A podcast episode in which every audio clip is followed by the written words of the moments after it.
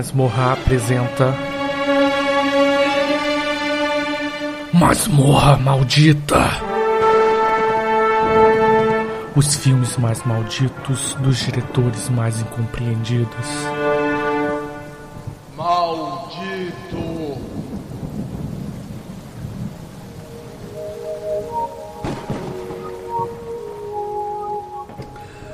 uh, creating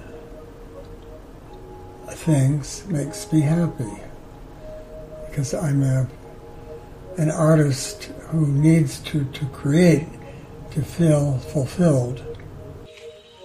And as far as the public goes, they could take it or leave it. In other words, I don't think about them. I think about myself. They're personal statements. Uh, art is created out of the necessity to express the soul of mankind in a creative way.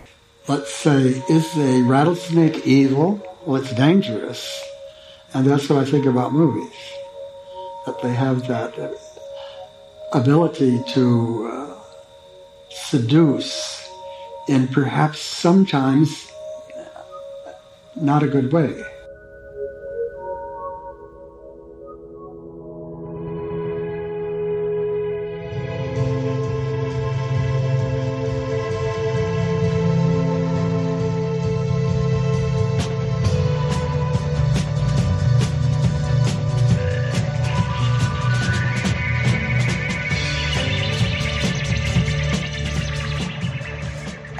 Minha gente. Estamos aí novamente com o nosso projeto Masmorra Maldita, onde falaremos aí sobre esses cineastas obscuros, como é que eu posso dizer, é esquecidos, mas muito referenciados de certa maneira. Mas vamos aí a, a, primeiramente apresentar as pessoas que estão participando conosco desse projeto, apresentando aqui o nosso amigo do Pod Trash, o Douglas Freak. Tudo bem, Douglas? Tudo. O sol é seu pai, a lua é sua mãe, o vento trouxe em seu ventre, a terra é sua nutriz e receptáculo. O pai de tudo telemeu, do mundo universal, está aqui. E, e, o pai e, de e. tudo telemeu, do mundo universal,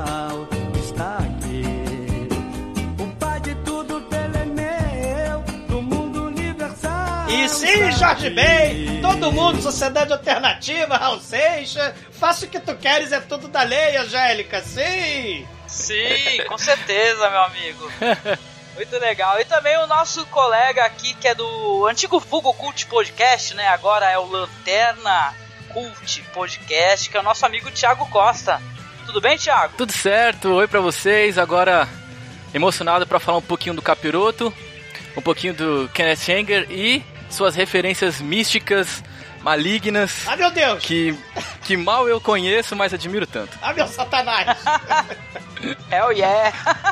também o nosso colaborador, Marcos Noriega. Tudo bem contigo, Marcos? Opa, o número 666 chama-se Aleister Crowley. Faz o que tu queres que é tudo da lei. Ah, meu Deus! É isso aí! Sim! Hell yeah! Hell yeah! É isso aí, como vocês repararam, a gente vai falar muito de ocultismo, mas vamos falar de um cineasta muito interessante, muito importante e muito maluco, cara, que é a melhor coisa que existe para falar de cineastas que abordam esses temas, né?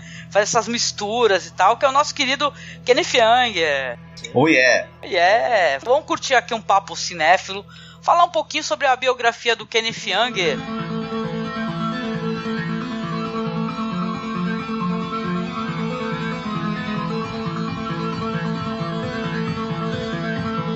Californiano, nasceu em 1927. O pai, pelo que eu pude ver ele era engenheiro é, elétrico, se eu não me engano. Ele ao longo da vida teve bastante. de- Depois que ele chegou numa certa idade, o Kenneth Younger ele, ele começou a ter uns, umas certas problemas com os pais, porque ele fez um filme muito conhecido, Fogo de Artifício, né?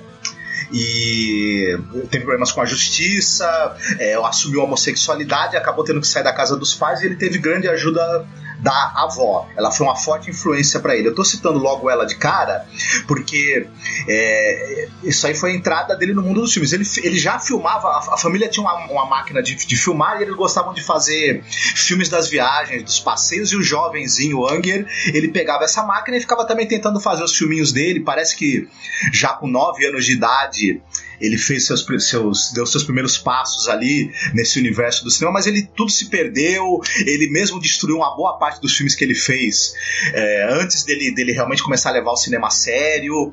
Enfim, e aí por conta da, da, da, da ajuda da, da avó, que ela, ela pagou para ele alugar um apartamento em Hollywood e ele lá frequentou escola de cinema, conheceu todo esse mundo aí do, do, do, do dos bastidores, dos famosos, das estrelas, da música, e até isso gerou mais pra frente um livro que ele escreveu que ajudou ele a ganhar uma graninha em momentos de penúria, os quais se abateram sobre ele. É, ele nos anos 50 e 60 fez os filmes mais importantes dele que é, foram são filmes polêmicos, icônicos que influenciaram muita gente aí, desde David Lynch, Nicholas Winding Refn, eh, Dario Argento, Jodorowsky. Eh, nos anos 80 ele para de filmar, se afasta, e na verdade em 77 ele fica sem filmar mais nada, ou tentativas que ele faz de filmar são frustradas, ele perde o filme, é destruído, a grana não sai, e ele só retorna em 2000 onde ele voltou a não só a filmar, mas também a dar entrevistas, a aparecer, a causar polêmica, a fazer entradas triunfantes aí em festivais nas quais ele chega às vezes sem o dinheiro do táxi, por exemplo. Ele, é, você falou da avó dele? A avó dele também bancou a passagem para ele para Paris, né? Para ele conhecer lá o Sim. Condutor, né? Aquela galera lá Uhum. que acabou aprendendo muito de cinema lá né? E ele foi para Paris, é, não ganhava dinheiro nenhum, mas aprendeu muito, foi assistente dos diretores lá na Cinemateque, né? Da, da, da escola de Paris, a avó dele sempre apoiando e ajudando, né? O Fireworks, mesmo que você estava falando, fogos de artifício, a vovó dele foi viajar, os pais foram viajar, ele pegou um monte de, de coleguinhas, né? Vamos dizer assim, marinheiros lá que estavam na. que ele já fazia curso de cinema, nessa época ele tinha 17 anos, né? Aí ele pegou, tirou todos os móveis de lugar, mudou tudo de lugar, jogou tudo no jardim, aí filmou lá o, o, o filme, queimou, tacou fogo numa árvore de Natal, fez um caos lá, né? E os pais nunca descobriram isso, né? Ele só mostrou pra avó, que era cúmplice dele, né? Dessa paixão pelo cinema, Uhum. isso é mó barato. É, a avó dele, inclusive, eu, eu lendo uma biografia rápida, é, ele disse que a avó dele trabalhava como costureira para as atrizes de Hollywood, né? Então a influência dela do artística, né, foi passada para ele e num, num dos trabalhos dele foi logo depois o Fireworks. Ele usava os vestidos da avó na filmagem, né? Uma homenagem à avó e uma homenagem também ao cinema mudo, né? Silencioso do, da década de 20, que ele também era muito fã. Sim, é verdade. Que ele é muito fã, né? É, Os filmes dele, né, Angélica, né, pessoal? Ele, ele, ele não usa diálogo. Não tem diálogo. Ele, faz uma espécie de Aham. cinema mudo, só que ele insere as músicas, né? E pode ser música pop. É muito interessante esse contexto da, da contracultura e da cultura pop que ele vai jogar nos filmes dele, né? Você tem aí nessa época aí, anos Uhum. 50, ele vai ser, cara, um daqueles. É, assiste- assistentes não, aquele pessoal que é cobaia de pesquisa pro Alfred Kinley, né? Aquele sexólogo que. que inclusive vai ser namorado dele secretamente. Né? Tem um filme que o Liam Neeson vai ser o de 2014 que fala sobre essa, essa história aí do, da- do, do tabu sexual nos Estados Unidos, né? E caramba, vai ser uma. Né? é- é, ele tá Uhum. sempre ligado a todo esse assunto controverso, né? Satanismo, é, Uhum. homossexualidade, né? E, e por aí vai, né? Contra a cultura total, drogas, né? A gente vai falar mais pra frente, mas eu tava até conversando com o Marcos aqui, né? Até esse negócio dos quadrinhos, a influência dos quadrinhos, de certa maneira. Porque quando a gente assistiu Scorpio Rising, né? A gente, claro, né? Já bateu o olho, a gente lembrou, da- lembrou daqueles quadrinhos, sabe? Tom of Finland, né? Uhum. Os quadrinhos, do, sabe? Vocês conhecem Tom of Finland, que é uns quadrinhos gay- eróticos, né? Gays. Muito legais também, com os desenhos bem é, interessantes, né? Tá até pra sair esse ano um filme, né? Realmente sobre o Tom of Finland, bem interessante. Ah, ó. Tô vendo aqui 2017. Eu lembrei do Rob Halford na hora. Lembrou do Rob Halford, né? Breaking the Law, Sim. sim, claro. Total, muito. Ah, essa, essa contracultura aí, né? Você vai ter os motoqueiros, você vai ter o nazismo, vai ter a cultura hippie, as drogas, o LSD, o, o Aleister Crowley. Você vai ter uma fusão de, de, de movimentos, ideias e forças que queriam quebrar o tabu, né? Desconstruir a caretice. Nova era, né? Exatamente, a nova era de Horus, né? E é, é isso aí. Uhum. E nessa época, nos anos 60, né? Claro que ele começou, anos 40, mas você vai ter aí o, o, o Gordon Lewis com Bloodfish, tem aquela temática do Egito também, né? Você vai ter o Roger Corman fazendo um monte de filme de, de motoqueiro também, e o Rusmaier, né? Com aqueles filmes eróticos também, mas tudo pesadamente influenciado pelo Kenneth Anger, né? Certeza, porque olha só a idade do cinema dele, né? Quando ele começou a produzir, né? Aliás, uma coisa que eu sou. A gente vai falar sobre isso depois, mas é impressionante a maneira como o Kenneth Anger filma, viu, gente? Que é de cair pra trás. Uma pessoa jovem, né? Assim, ter essa capacidade, esse olhar pro cinema. Isso é muito interessante, porque esses daí que vocês comentaram, Fogo de Artifício, eu fiquei embasbacada, viu? Se tem uma coisa que o Kenneth Anger ele traz, assim, pro cinéfilo, é que quando você conhece o background da obra, sobre o que ele queria falar, sobre o que ele estava pesquisando, traz muito mais conteúdo, ou deixa as coisas muito mais interessantes, Isso é né? verdade. Mesmo, mesmo. Esse, aquele curta lá da, da mulher andando entre os chafarizes, né? Quando você sabe depois o background disso, é sensacional. Sim. Você fala, sim. você acha engraçadíssimo, interessantíssimo, Sim. muito legal. Os signos que ele usa, né? Os símbolos, Sim. né? Ele é um grande Ele- simbolista, ele- né? Muito legal. Trata, se a gente pensar, né, o cinema cult, a gente pode dizer, pô, cinema cult, cinema de culto, cinema oculto, cinema como ritual, né? Ele, ele, ele fala que é um mago, né? Ele se converteu à, à religião telêmica do, do, do Aleister Crowley, então ele trata o cinema como um- uma forma de expressar sem palavras, né? As ideias sobre, sobre a religião, Uhum. sobre o que ele quer passar, né? Sim. E justamente quebrando os tabus, que tem muito a ver com o gnosticismo, né? Essa questão de Uhum. o, o, o indivíduo ele, ele é dominado, ele é acorrentado por essas ideias, né? Que subordinam o pensamento, né? A caretice subordina todo mundo. E aí o gnosticismo é aquilo, né? Uma explosão interior de descoberta de um novo cosmos, de uma nova era, que vai trazer a liberdade para os homens, né? E aí ele quer fazer isso com o cinema. Ele quer libertar as pessoas dos grilhões da, da, da ignorância, da opressão, né? Pelo cinema, né? Isso aí é muito interessante, né? O Kenneth Anger, ele é o verdadeiro cara do outsider, só que ele é raiz, ele não é Nutella. Porque ele, ele mesmo falou: olha, quando eu faço um, um curta que são é, ocultistas e satanistas fazendo um ritual de invocação é, de Lúcifer para nova era a- e, e que isso termina na orgia de drogas e, se- e sexo, eles, os satanistas são satanistas, satanistas de verdade, eles estão fazendo um ritual de verdade, estão usando drogas de verdade e depois vai ter orgia de verdade. Então aqui não tem nada fake no negócio. E os astros de rock que aparecem como a Marianne Faithfull são astros de rock de verdade Exatamente, né? também. É, é, uma coisa interessante é que essa nos Estados Unidos você já tinha esse movimento avant-garde, surrealista, experimental no cinema, né? Lá com Luiz Buñuel, por exemplo, né? O, o Salvador Dali, que aliás bissexual, né? Então assim uma influência muito grande do cão da luz. E nos Estados Unidos em 43 você vai ter aquele Meshes of the Afternoon, né, da Maya Dern, que vocês precisam, Angélica, Uhum. falar dessa diretora. Ela que vai ser, assim, o expoente nos Estados Unidos de filmes surrealistas, com questões né, psicológicas, o estado da consciência do ser humano. E daí em diante, nos anos 40, vários diretores que eram muito jovens vão começar a experimentar o cinema, vão misturar surrealismo europeu com aquilo que o Thiago estava falando, o cinema mudo de, de Hollywood, o- a, a- adoração que o Kenneth Anger, por exemplo, como o maior expoente desses jovens diretores dos anos 40, a admiração que ele tinha pelas grandes estrelas de Hollywood, né? Vai ter aquele curta, o Pussy Moment, né? Que, que ele vai fazer uma homenagem às grandes estrelas de Muito Hollywood, legal. né? Uhum. Muito bacana. O, e nessa época do o Douglas tá falando, né? Início de carreira do, do, do Anger, ele, ele participou de um grupo chamado New American Cinema Group, que era justamente esses realizadores né, de cinema de vanguarda que eles se juntaram para tentar distribuir os seus filmes, né? Que eles eram contra, é, não contra, propriamente dito, né, a indústria cinematográfica de Hollywood, assim, mas eles eles queriam também o espaço para exibir os filmes deles que fugiam dessas convenções, né, narrativas é, cinematográficas que, que a gente conhece.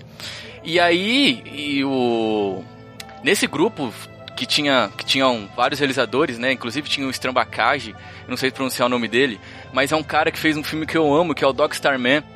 Por não entender nada, eu adoro. e é, eu, eu, adoro essas coisas. E o John Cassavetes, né, também, que é um grande nome do, do, do cinema cinema americano, fazia parte desse grupo junto com eles. E posteriormente, né, esse grupo que a princípio era só para distribuir os filmes acabou virando um, um, grupo de preservação. Então eles funcionam até hoje.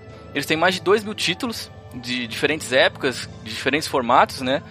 É, DVD, película, e eles alugam esses filmes para escolas de arte, festivais. Pô, maneiro. Sim, para né? dar Sim. É, preservação do, do, do, de um cinema mais experimental.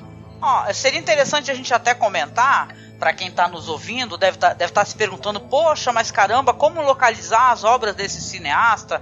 Gente, o mais legal, é, viva a internet, que você encontra é tudo verdade. no YouTube. Mesmo, e re, inclusive remasterizado, né? Porque Sim. saiu um DVD remasterizado direitinho, até é, nós fizemos umas trocas entre a gente, né? E tal, do, da, da cópia remasterizada com comentários e tal. Mas no YouTube tem todas as os uhum. É, remasterizados, tranquilamente, alguns com músicas diferentes, né? Acho que isso é interessante de se comentar, né? Porque o, o pessoal vai alterar a música lá mesmo do.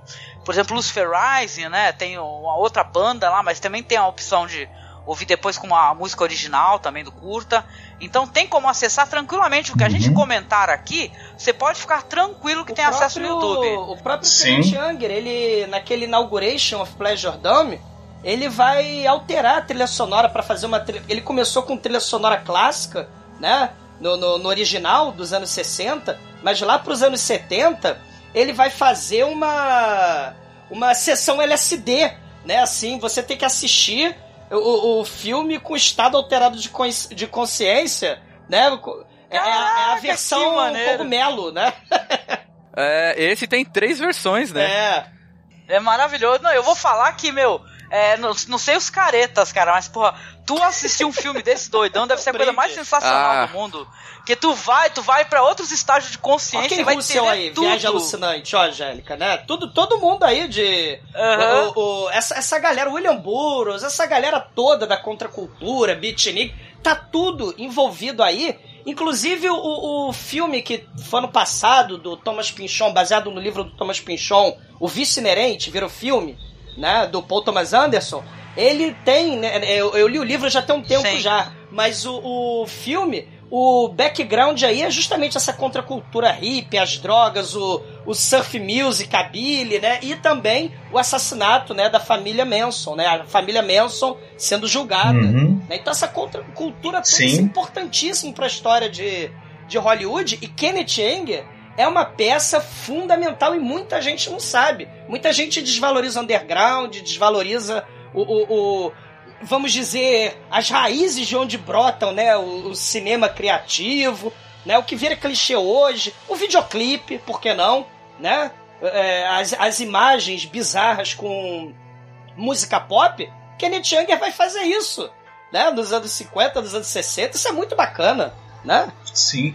É, inclusive, acho que até vale a pena lembrar que falando no Lucifer Rising e nessa questão, por isso que eu falo, o Kenneth Anger ele é o underground de, de raiz mesmo, porque ele tava, ele ficou um tempo para fazer o filme dele Lucifer Rising, ele ficou procurando um rapaz que pudesse encarnar o personagem Lucifer. E aí é, alugou uma casa maravilhosa, lindíssima, uma mansão, e ficou lá recebendo os possíveis candidatos e fazendo todo tipo de teste que vocês possam imaginar, né?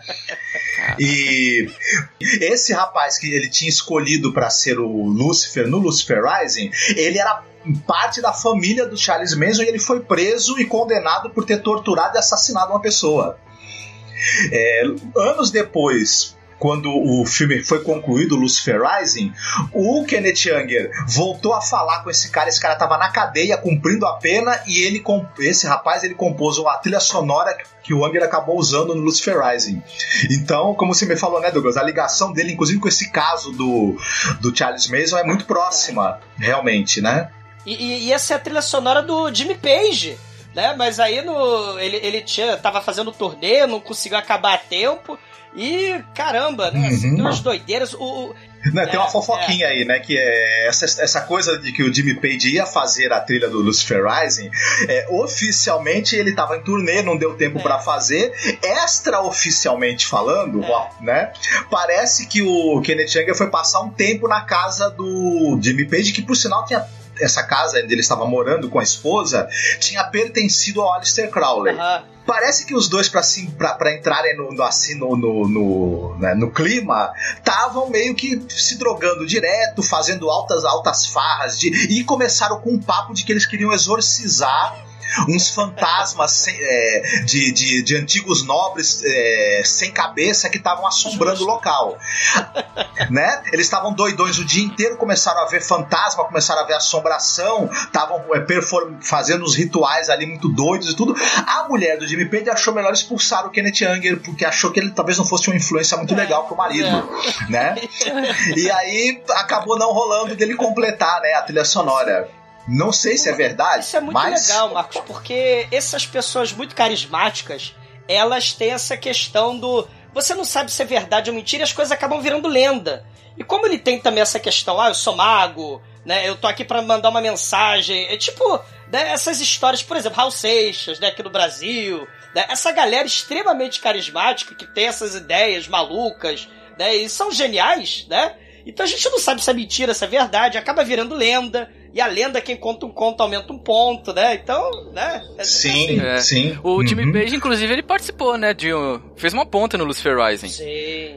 Você Sim. É e ele que tá olhando pro É, retrato do Crowley, né? Exatamente. Exatamente, né? E a Imagina Marianne a, Faithfull- loucura naquela Ah, época. Pô, a Marianne Faithfull, né? O, o Kenneth Younger, ele vai falar, olha só as fofoquinhas, né? Ok, ok, ok, né? O- a Marianne Faithfull, toda, nessa época, ela tava, né? Ela, ela era namorada do, do Mick Jagger, né? Terminaram, mas ela tava toda, assim, alucinada com, a- com a- com as drogas, né? E aí, ó, o Kenneth Younger falou, ó, a gente arrumou uma grana, a gente vai pro Egito filmar a chegada de Horus no planeta Terra, a chegada de uma nova, um novo milênio, né? Nova era, né? Então você, por favor, dona Mariane Faithfull, não leva a sua heroína pro Egito, porque lá é, é- é- lá é ditadura, você vai ser presa, Sim. executada. Não leve a Sister Morphine, né? Exatamente. Aí o que, que ela fez? Botou no estojinho de maquiagem dela. E aí, segundo as lendas, a gente não sabe se é verdade também. Quando eles vão naquelas ruínas antigas, né, do, do, do Egito, dos deuses antigos, ela passa aquela maquiagem toda de cinza. O Kenneth Jagger fala das entrevistas, das conferências que ele dá, que ela tava se empoando, ela tá passando heroína na cara, né? Ô, ô, se tem uma coisa que dá pra ah, fazer no. Falando de Kenneth Younger, é, é o, é o É. ok, ok, né, cara? Porque, porra, é- até o livro que ele escreveu, Hollywood Eu Babylon, sei. né? É um livro que depois o pessoal levantou que muita coisa não era verdade, né? E tal. Mas teve uma grande vendagem, né? Porque era muito ok, ok, né? O nosso amigo Kenneth Segundo Younger. as lendas, ele quer fazer o terceiro, só que ele tá esperando o Tom Cruise morrer, Sim. porque ele quer falar, ele quer falar da Isso. cientologia, né? Tom Cruise Get Out of the Closet, Uhum. né? É. esse esse livro do Hollywood Babylon, é, é- o Kenneth Younger ele tava duro, de uma, mas duro, mas de uma dureza que tava de dar dó. Não conseguia, por conta da fama dele, né, de já de maldito, de controverso, obter financiamento para filmar nada. É, tava numa fase em que ele, ele tava com poucos contatos, mas ele conhecia muita gente de, de Hollywood. Aí ele chegou pro pessoal e falou o seguinte: olha, eu vou escrever um livro em que eu, eu vou, eu ah, em ideia, eu não, as coisas que aconteceram no livro, que são fofocas sobre a celebridade, sobre o Walt Disney, que o Walt Disney seria usuário de drogas, por exemplo, aquelas coisas picantes dos bastidores de do, do- do Hollywood, ele falou pro pessoal: olha, eu, eu, não, eu vou dizer que vocês me contaram. Vocês aí, que o pessoal que ele conhecia, que era maquiador, que era iluminador de cinema, que era agente, que era produtor, ele falou: ó, e vocês confirmam tudo, porque eu vou lançar o livro, se vocês confirmarem, vai ter veracidade. Aí, ele combinou com o pessoal, o pessoal confirmava as histórias ou outros negavam, criou-se uma polêmica, e por conta disso o livro vendeu mais de 2 milhões de, de cópias durante os anos 60, sendo que provavelmente 90% daquilo é tudo papo furado, né? Mas é muito interessante. Basta polemizar. A Bette Davis tinha matado o segundo marido, a Lucille Ball né, era prostituta em Hollywood, o James Dean era pedófilo. Cara, tem cada história. O que, que ele fala? É, é foda.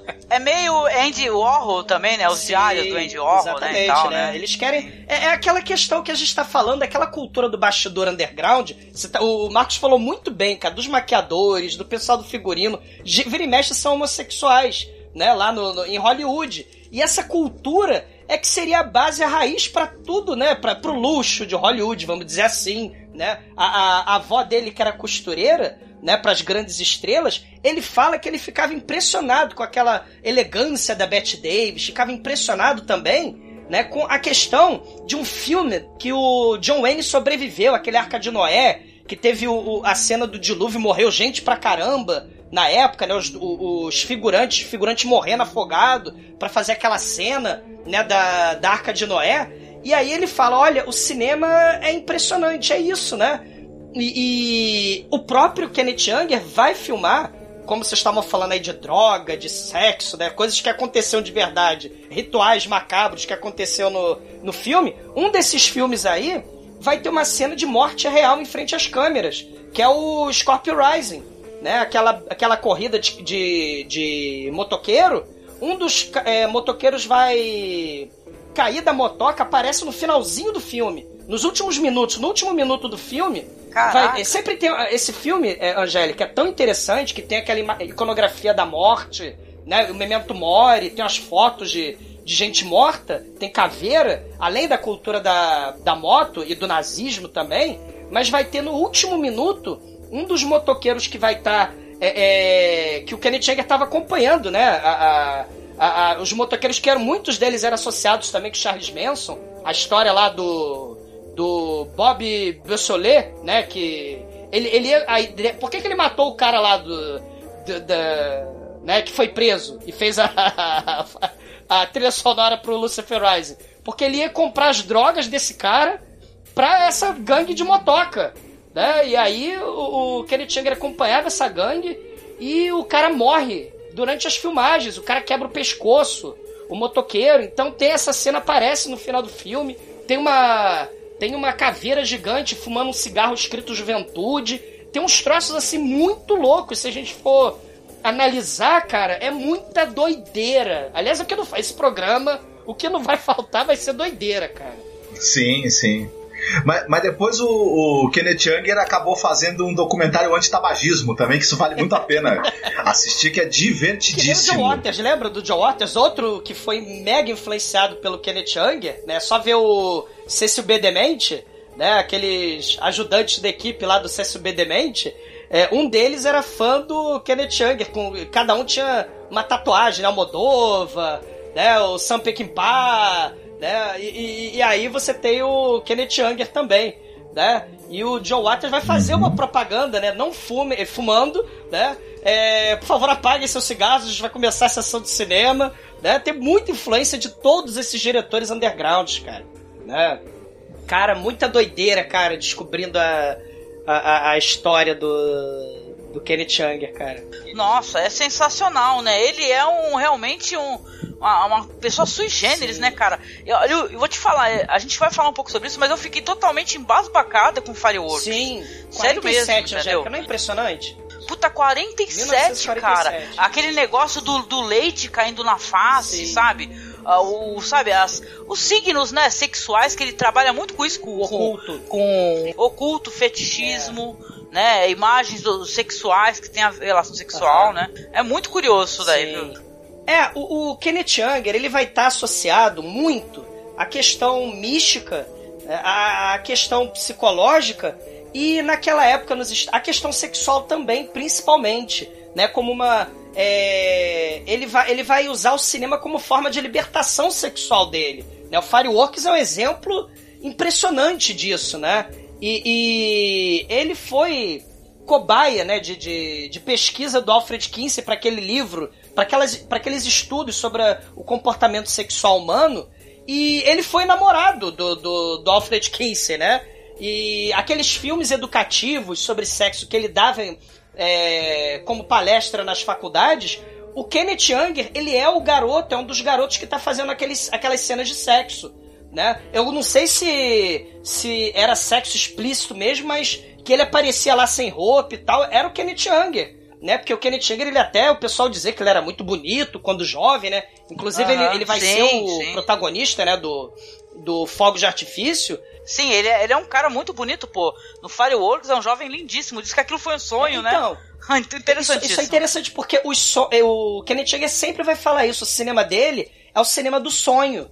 Né? O cinema dele é o cinema tipo Jorge Méliès, se a gente pensar no cinema mudo, como o Thiago estava falando, é o cinema do sonho, sem diálogo, né? Ele quer se expressar sem palavras, né? Porque você tem outras formas místicas, transcendentais de se expressar, né? E ele vai usar, assim quando ele descobrir, por exemplo, a, a, a liturgia do Aleister Crowley, ele vai descobrir sobre a questão da sexualidade para alterar os estágios, os estágios de, de consciência, né? Então, essa tudo tá interligado aí, né? O, o, o, o Alfred Kinsey, né, que foi importante aí, porque a, a homossexualidade era ilegal nos Estados Unidos nessa época.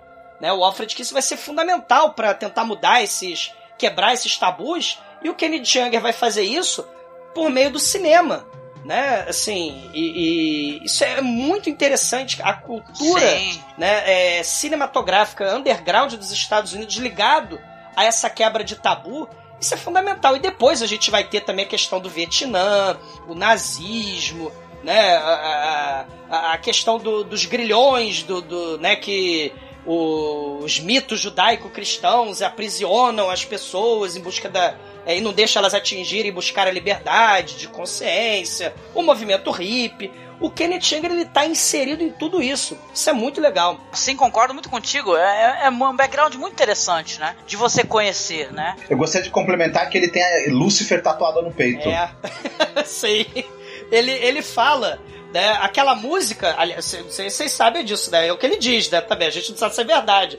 Mas o Pleased to Meet You, Hope You Guess My Name, segundo Kenneth Anger, foi composto o nome dele, né? Pelo, pelo Mick Jagger, pelo Rolling Stones. É, Caraca, interessante. E, e outra hein? questão, o Lúcifer não é esse Lúcifer, o, o, o Satanás, né, do mal, da, da religião judaico-cristã, das religiões abraâmicas, né? Segundo lá o gnosticismo, o telemismo, é o Lúcifer o que vai trazer a luz, né? A, a estrela da manhã vai trazer a luz, vai trazer uma nova era de liberdade para os homens, etc, né?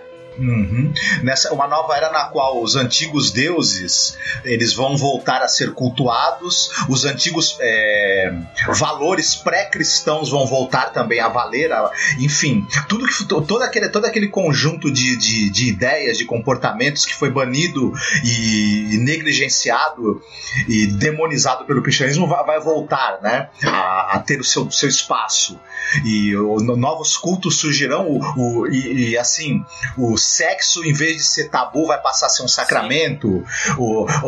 A, em, vez, em vez de você, de você ter o culto à razão, você vai ter também o, o culto à sensibilidade, à criatividade, a, ao fluxo de, de, de, consciência. A loucura vai passar a ser vista também como uma espécie de sabedoria e de visão profética. Enfim, é muito curioso isso. É uma visão de mundo muito interessante, mas que, a, que as pessoas, à primeira vista, temem, né? Acham estranho. Mas aí, ô, ô Marcos, é o, a questão do gnosticismo, né? O, o, cinema, se ele funciona pro Kenneth Anger, o mago, né? O mago dos sonhos, como mídia para alterar a consciência, né? O despertar, que a gente está sendo escravizado por falsos deuses e tal, né? Que no gnosticismo tem essa questão, né? O demiurgo, que seria o falso deus, no caso aí, né, por essas religiões do, do, do Aleister Crowley, do, do Kenneth Young, seriam os deuses abraâmicos, seria o deus, o deus cristão, né, o deus judaico-cristão. O demiurgo, o demiurgo ele recriaria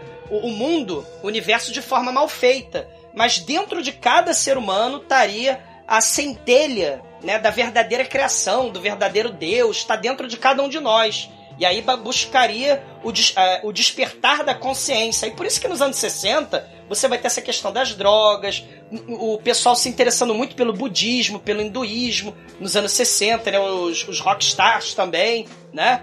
Eh, As, a- as tradições judaico-cristãs, elas estariam é, é, atrapalhando o contato com a verdadeira criação, com a verdadeira transcendência, né? É tipo, se a gente pensar, ó, o Mágico de Oz, que engana todo mundo, né, lá em Oz, né? São filmes com características gnósticas, ó. O, o Mágico de Oz, o Matrix, né, que o arquiteto, Sim, né? sim. O, o, Deus falso, traiçoeiro, né? E um pouco muito misturando aí também com o Nietzsche, né? Que ele, ele queria despertar a vontade para criar o- os novos super-homens, né? Tem esse quê gnóstico, né?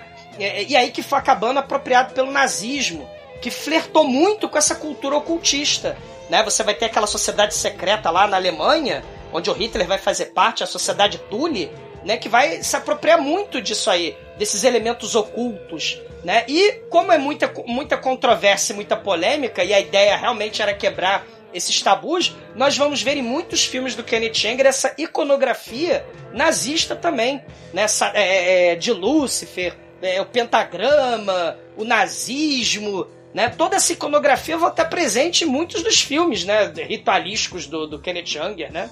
Sim, sim.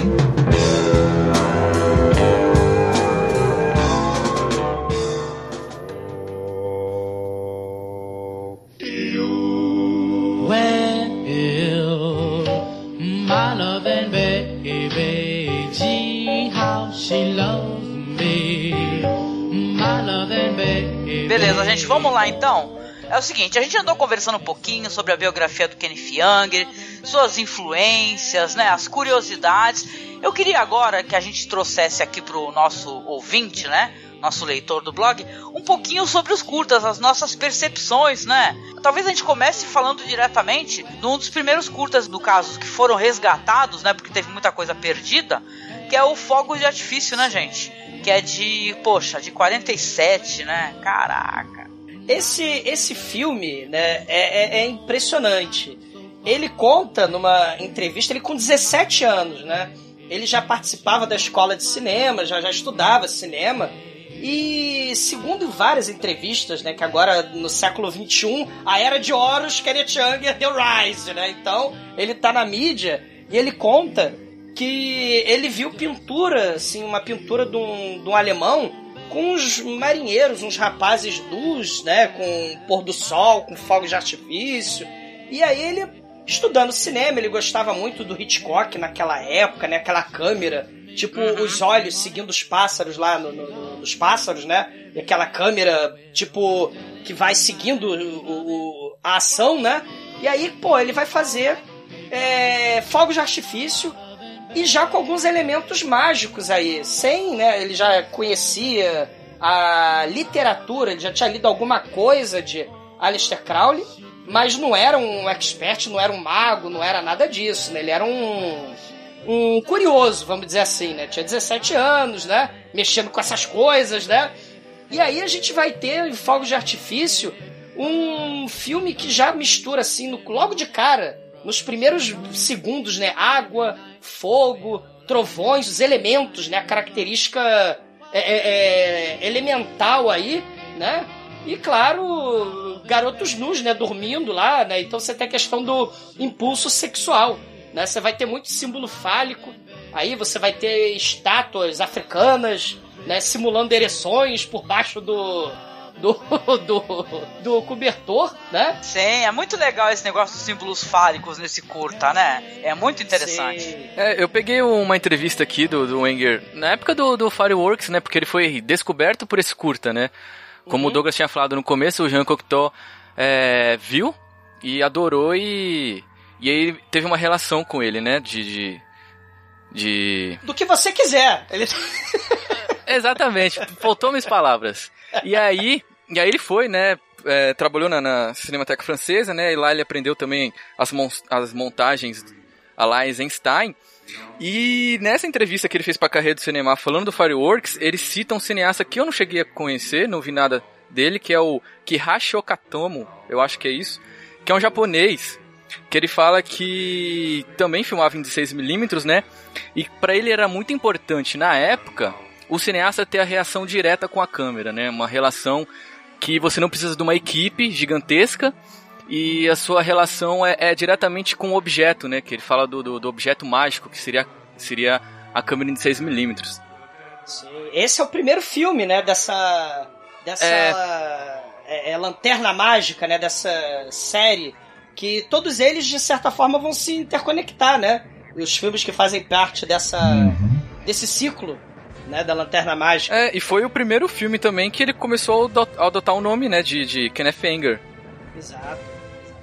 Então pode-se dizer que foi um começo de carreira, né? Porque os outros filmes foram perdidos, mas esse é o que teve, trouxe mais visibilidade para ele. E, e, uma coisa interessante aí, Thiago, você falou, é, o início, né? A Lanterna Mágica, o início do ciclo, é bem interessante, porque se a gente estava falando no começo sobre a questão sexual, o tabu, a repressão, né? E essa procura pela lanterna mágica, pela iluminação, vamos dizer, sei lá, agnóstica, né? O, o lá no bar gay, né? Quando ele tá lá no bar gay, tem o, tem o marinheiro alterofilista todo, todo se exibindo para ele, né? Uhum. E, e aí ele vai pedir fogo. Nos anos 50, nos anos 40, aquele, aquele esse tipo de comportamento era o comportamento secreto, era tipo aquelas é, é, aqueles signos pra. E aí, tu quer namorar comigo? Né?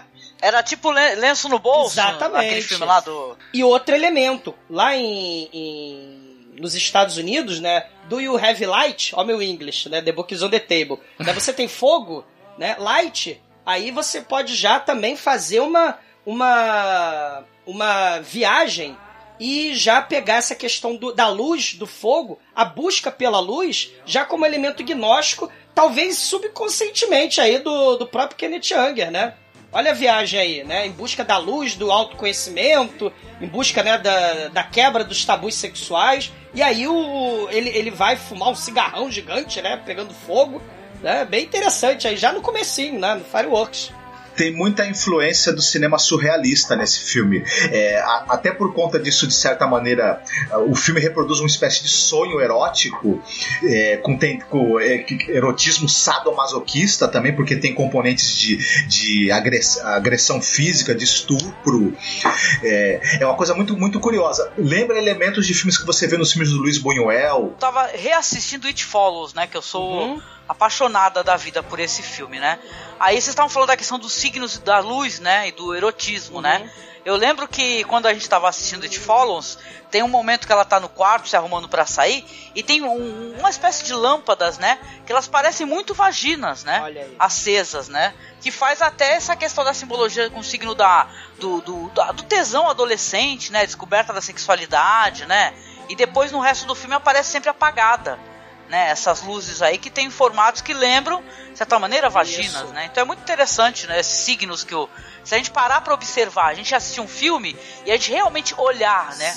O que está acontecendo. Outro, outro, diretor que também me veio na cabeça vendo os filmes do Kenneth Anger, pode parecer viagem, mas se a gente pensar no José Mujica, aqueles elementos de Nietzsche, né? O super-homem, a continuidade do sangue, você precisa de um novo filho. Sim. Né? A gente vai ter as drogas, vai ter o satanismo lá na encarnação do demônio, né? O Santo Daime, né? A questão das drogas, a questão do. No ritual dos sádicos, Angélica, que a gente gravou o podcast, né? O povo bunda, sim, sim. né? A questão do, dos, do, dos, do, do pênis também, né? Do, do, do garoto que foi filmado, né? Pra poder fazer o povo do inferno, né? Então, assim, tudo. Só, só que aquilo, né? José Mujica, ele não era. É, é, não era rico, não tava no métier, vamos dizer, de Hollywood, como Kenny Changer tava, né? Então era um negócio mais. Uhum. É, é mais cru, né? O Kenneth Changer não, ele tava lá no métier, ele ia para aquelas festas, aquelas orgias. Muito dessa galera que. dessas mansões que vão fazer festa bunda lelê, muito dessa gente eram satanistas, participavam desses cultos né, de, de, de do Aleister Crowley, né? Sim, ele até faz propaganda, né? Ele fala, olha, se você assistir satanismo, vai ser com satanistas mesmo, viu aqui, né? O sangue é real e por aí vai. Mata os bichinhos e tudo, né? É, o coelho morreu, Sim. o coelho, tadinho, né? Tadinho, coelho. Mas é, é, impressionante falando sobre esse primeiro curta dele, a qualidade, acho eu, da, da fotografia, um, um, certo domínio que ele já tem da narrativa, da linguagem.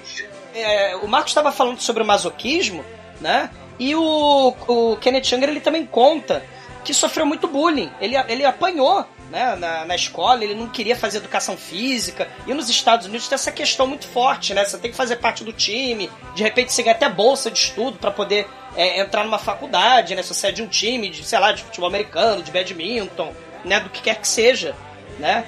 E a, a avó dele, cúmplice em tudo, forjava aqueles bilhetes, né? Aquele, de, de educação física para ele não participar, né? Mas ele continuava sofrendo bullying, né? Ele sofria muito pela questão da, da, da homossexualidade, né? E aí a gente tem esses elementos masoquistas muito forte, né? O sofrimento, né? Você tem tesão, mas você tá sofrendo também, né? E, e até as cenas lá, né? Do, do, dos marinheiros com correntes, né? Chicoteando ele. Sim, abrem o peito dele, né? Aí aparece uma bússola. É, é impressionante o, tu fazer a leitura do subtexto, né? O que, o que, que tá, tem ali nas entrelinhas, é um sonho, né? né? É um sonho, são as angústias, né? Assim, bem é bem interessante isso, né? Logo o primeiro filme do moleque de 17 anos, né? Muito bacana. É, e tem, e tem uma cena que eu acho muito linda, né? Que é a cena que, depois dele, dele apanhar dos marinheiros, que ele tá coberto de sangue, né? Que simboliza aquele desejo, aquela repressão, que é quando jogam leite, né? Em cima dele, que os leite vai se misturando com sangue, e tem uma simbologia muito forte aí. Da, da sexual, sexual, né? Com sim, sêmen, claro. Que é o desejo, desejo reprimido, né?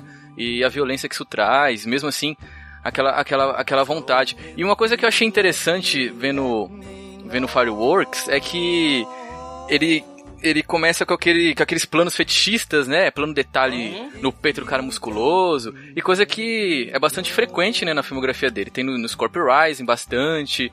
E. E em filmes posteriores. Uhum. E ele fez isso na década de 40. Só que muita gente lembra, né, de, de, de questões homoafetivas no cinema com Andy Warhol, né, que fez isso décadas depois, assim. Exato. E o Kenneth Anger é meio jogado à margem até, até nesse nesse quesito que ele foi muito mais transgressor do que o próprio Andy Warhol. Né? Ele foi processado por obscenidade por conta desse curta, só que foi absolvido por sorte, o, né? O macartismo nessa época, né? Perseguição contra aquela galera subversiva, a galera que acredita é que o, o, o governo acreditava que ia é, causar, provocar decadência dos valores judaico-cristãos no, nos Estados Unidos, que era coisa de comunista, né? Mas não era nada disso, né? Era, era um moleque tentando se descobrir, experimentando, tanto no cinema, experimentando sexualmente, né? Experimentando drogas, experimentando estados alterados de consciência, experimentando depois a, a religião, né? E olha que outra, outra viagem, né? É, é, que a gente pode, outra leitura é, viajante né, que a gente pode fazer. Se a gente pensa nos fluidos, o leite, o sangue e depois a urina, porque ele vai parar num, num banheiro, né, no, no, no urinol ali do lado, né? Os fluidos corporais, eles têm papel fundamental nos rituais místicos, no, nos, nos rituais mágicos, né? Se a gente sim, pensar sim. aí o, o, o, o, sangue de Cristo no vinho, os rituais dionisíacos, né? O próprio é, é Kenneth Young, no final, ele ressuscita, né? O, o, o, garoto, depois de ser espancado, ter o peito aberto, ele vai ressuscitar dionisiacamente, né? É, cristianista, é, bem Jesus Cristo, né? Assim, é bem, é bem questão da iluminação é, gnóstica, né? Você vai mudar a vida, né? Com, com uma experiência de transcendência, né? Isso já no primeiro filme dele. O gnosticismo, ele pressupõe a descoberta dos falsos deuses, o, a, o despertar da consciência individual. Né? Então a ideia, o Kenneth, é você se transforma depois que você descobre os grilhões que, a, que, a, que o demiurgo, falso deus ou falso profeta, estão te impondo. É como se fosse a, a, ilusão de Matrix, né? Como se fosse o Mágico de Oz, por exemplo. Esse gnosticismo que o Douglas está falando é o gnosticismo de Clemente e Basílides, que tinha Abraxas como Ah. o, a figura principal, a divindade, enfim, que depois ele foi retomado na, na Europa no século XIX e, e no- no- até o, o primeira metade do século XX tinha muitos adeptos Sim. na Europa. Entendi, porque a gnose que eu, que eu tenho é, informação é uma coisa um pouco diferente. Entendi. Até tem um viés meio cristão, Sim. mas deve ser uma É, outra, é, né? o- o- é porque esse uma coisa interessante, se a gente pensar em alquimia, que tem essa questão aí do- da- das relações alquímicas, alterar a natureza para tentar descobrir a, a- a- do caos, né? Você descobre a verdade. Então você precisa desse momento de transformação. E todos esses momentos gnósticos, vamos dizer assim, nesse sentido que, que o Marcos explicou e que eu também tô falando, é um momento de transformação do caos, né? O garoto foi espancado, o garoto tá deixado à beira da morte lá no, no banheiro. Do caos ele vai se transformar e vai descobrir o verdadeiro eu, vai descobrir, né, o, o- o- isso aí segundo eles, né, segundo a, a- essa, essa, esse movimento, que vai ser muito é, adorado, né? Vai ser muito estudado, vai ser muito seguido nesses cultos de sociedade secreta, né? A- sociedade, o o Aleister Crowley, né? Ele, ele vai dizer que recebeu uma visão de um espírito no, no meio do deserto quando ele estava viajando no começo do século XX, né? Ele vai O Ayahuasca. é, o espírito Aiwas vai falar pra ele sobre a verdade da lei, né? Que essa lei é, é- é faça o que tu queres, faça o que o seu indivíduo, que o seu eu interior quer, porque é, é tudo da lei. Quem fala muito da, da gnose também, desculpa só te interromper, Douglas, Uhum. mas senão, senão, senão eu esqueço. O Caio é o Hermann Hesse naquele livro Demian também. Sim, o Hermann Hesse vai ser fundamental nessa proposta. Ele vai tentar. O Hermann Hesse ele vai ser importante porque ele vai misturar, vai fazer uma espécie de fusão com o orientalismo, né? Que a gente vai ter também várias outras pessoas que misturaram o orientalismo com com o gnosticismo, né? O nazismo, né? Vai pegar aquelas cruzes da, lá da, da, da ancestrais da, do sistema védico, do sistema budista, né? Aham. E o Hermann Hesse ele vai fazer isso também. E os hippies, né? E o movimento da, do- dos motoqueiros, né? é, vão, vão se apropriar de todos esses símbolos. Então é uma batalha por Sim, símbolos, né? Por, por, por lutas de, de, de, de, de consciências superiores tentando é, é, vencer as barreiras da ignorância, as barreiras do. do Entendi. né? É- Compreendi, porque tava, tava me confundindo o uso da expressão. sim. que como ela se transformou, né? A gente acaba se confundindo mesmo. It would have been so easy then for me to turn and go. But now there's no leaving you. I know that for a fact. I'm at the point of no return. And for me there'll be no turning back. É, o, o, Pulse Moment eu queria só falar um pouquinho sobre ele, que na verdade a gente já deu uma situada, né? Falou um pouquinho sobre a influência da avó, né? E os vestidos que ele usa no curta, mas é por, por conta da temática, assim. Porque se no primeiro filme, no Fireworks, né? Que foi o anterior a esse, a gente já tinha ali é, um pouco da temática do, do, do ocultismo e da homofetividade, nesse o, o Enger, ele, ele insere um elemento, né? Que é colocar música pop em cima das cenas, né?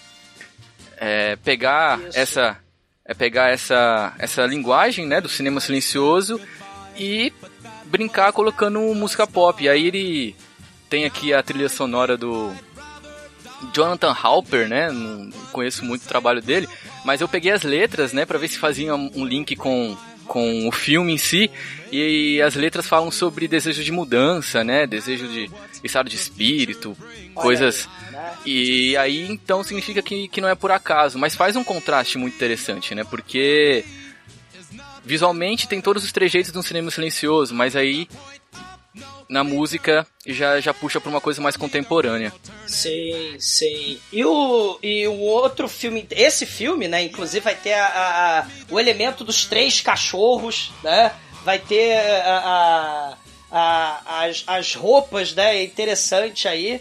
Né? Eu, eu acho que é quatro São cachorros. quatro? Ah, meu Deus. Eu, eu, eu- eu lembro de três, mas deve ser quatro, enfim. Deve ser quatro, é. São três e tava meio. bêbado, tava com o estado alterado de consciência, por exemplo. Não, tem, tem muitas coisas que me chamaram a atenção nesse curta, né, cara? Já que a gente tá mencionando ele. Primeiro, utilização da luz, que é de embasbacar, cara, sensacional. Mesmo assim, que eu fiquei. ah, As cores, né? Ainda mais que a gente viu versão remasterizada, né? Puta, maravilhoso, incrível. E, cara, a, a maneira como, sabe, é, o, o curta ele é interessante é, e evocativo, sabe? É, esse negócio da, da- Que eu acho que dá pra colocar um paralelo, né? Apesar de ser uma coisa legal, essa experiência é, da, da uma mulher é, é, olhando seus vestidos e tal, aquele momento de solidão. Aquele negócio da futilidade, é, co- como ele é um cara que a avó dele, e ele, óbvio, né, tem essa vivência de Hollywood, é, parece até aquele negócio da pessoa, sabe, super famosa e tal, mas com solitária, pô, numa casa solitária, entendeu? E sem ninguém, curtindo aquele momento, né? Dá pra fazer essa leitura também, né, da solidão. Sim, e claro, pra aplacar a solidão, o fetiche pelas coisas materiais. Olha aí, né? Uhum. A roupa, as joias. E imagens desse curta vão aparecer também no. No nesse, naquele lá da, da orgia, né? Que eu esqueci o nome agora. Of a Dome. Sim. Que é maravilhoso, Sim. caraca, que é muito foda. Esse, esse Pussy Moment, Angélica, vai ser fotografado pelo amigo né, de longa data do, do, do Kenneth Anger, que também vai participar daquelas festinhas bunda lelê, nessas mansões, nessas orgias satanistas que vão acontecer em Hollywood. O Curtis Ham, é, Harrington, né, ele também vai fazer uma monte de filme de horror, de filme experimental, e ele vai ser o fotógrafo do Pussy Moment né? E ele vai também participar do Inauguration of a Pleasure Dome como ator. Ele vai ser o Cesar, o do Dr. Caligari, aquele cara que pega o vaso, né? Sim, entrega é maravilhoso, Sim. sim. O Marcos falou que, que parecia o cara lá do, do- Que teve esse remake é com o Johnny Depp, é com aquela série antiga de, de terrir, né, Marcos? Qual que é o nome da. Pelo amor de Deus, Parecia o Barnabás. O, o- esse Inauguration of a Pleasure Dome, ele foi filmado. Olha, pasma, né? Assim, o- o- pa- parece coisa assim, né? Eles faziam essas festas de Halloween, essas festas bunda lelê, né? E fizeram na, na mansão de um satanista que era o Samson Debrier. Esse cara, também metido aí com, com, com, com esses rituais desde o início do século, né? E também Hollywood, essas festas todas, o Kenneth Anger teve a ideia de pedir para todo mundo pegar essas fantasias, aproveitar o, o, o cenário, aquele cenário que a gente está vendo é o apartamento do cara. Esse Samson Uhum. Debrier deu uma entrevista dele no YouTube com 95 anos, ele vai morrer, acho que em mil- 92 anos, ele vai morrer em 1995. Ele comentando sobre essas orgias, sobre as estrelas de Hollywood participando desses rituais macabros. Ele vai falar do Kenneth Young, vai falar do Aleister Crowley, né? E, e- e o filme, o Inauguration of a Pleasure Dome, vai se passar todo praticamente nesse apartamento, com todos aqueles elementos esquisitos, aquelas pinturas, aquelas estátuas, né? Aquela decoração bizarra com Putz, pentagrama. é, é maravilhoso. Sim. Não, e Douglas, tem, tem um pessoal, sei lá, sensacional, né, envolvido. Tem aquela escritora, Escritora né? francesa, a, Anaí, isso. A Anaí Nan, né? Anaí Nan, o Sim, negócio é o nome dela. Sim. Puta que pariu. E essa festa dessa patota aí, do, do rolê do satanismo, eles ti- tinham um nome que era, que era Como As Your Madness. E as, as roupas que o, que o Edgar usou nesse, nesse filme eram usadas nessas festinhas, né? Então você imagina o nível É, dessas festas de loucura, de licergia. é. Meus queridos é, ouvintes aí que estão aqui, né, de maneira né, é, desbravadora conosco.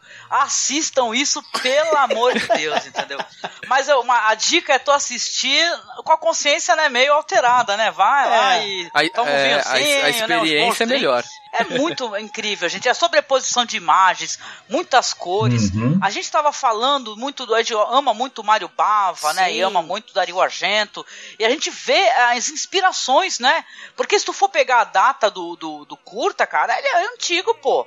E tá, e já existe uma exploração de cores, assim, aquela cor, né? Saturada, vermelho saturado, né? Sim. É excepcional. É, esse é de 54, né, Angélica?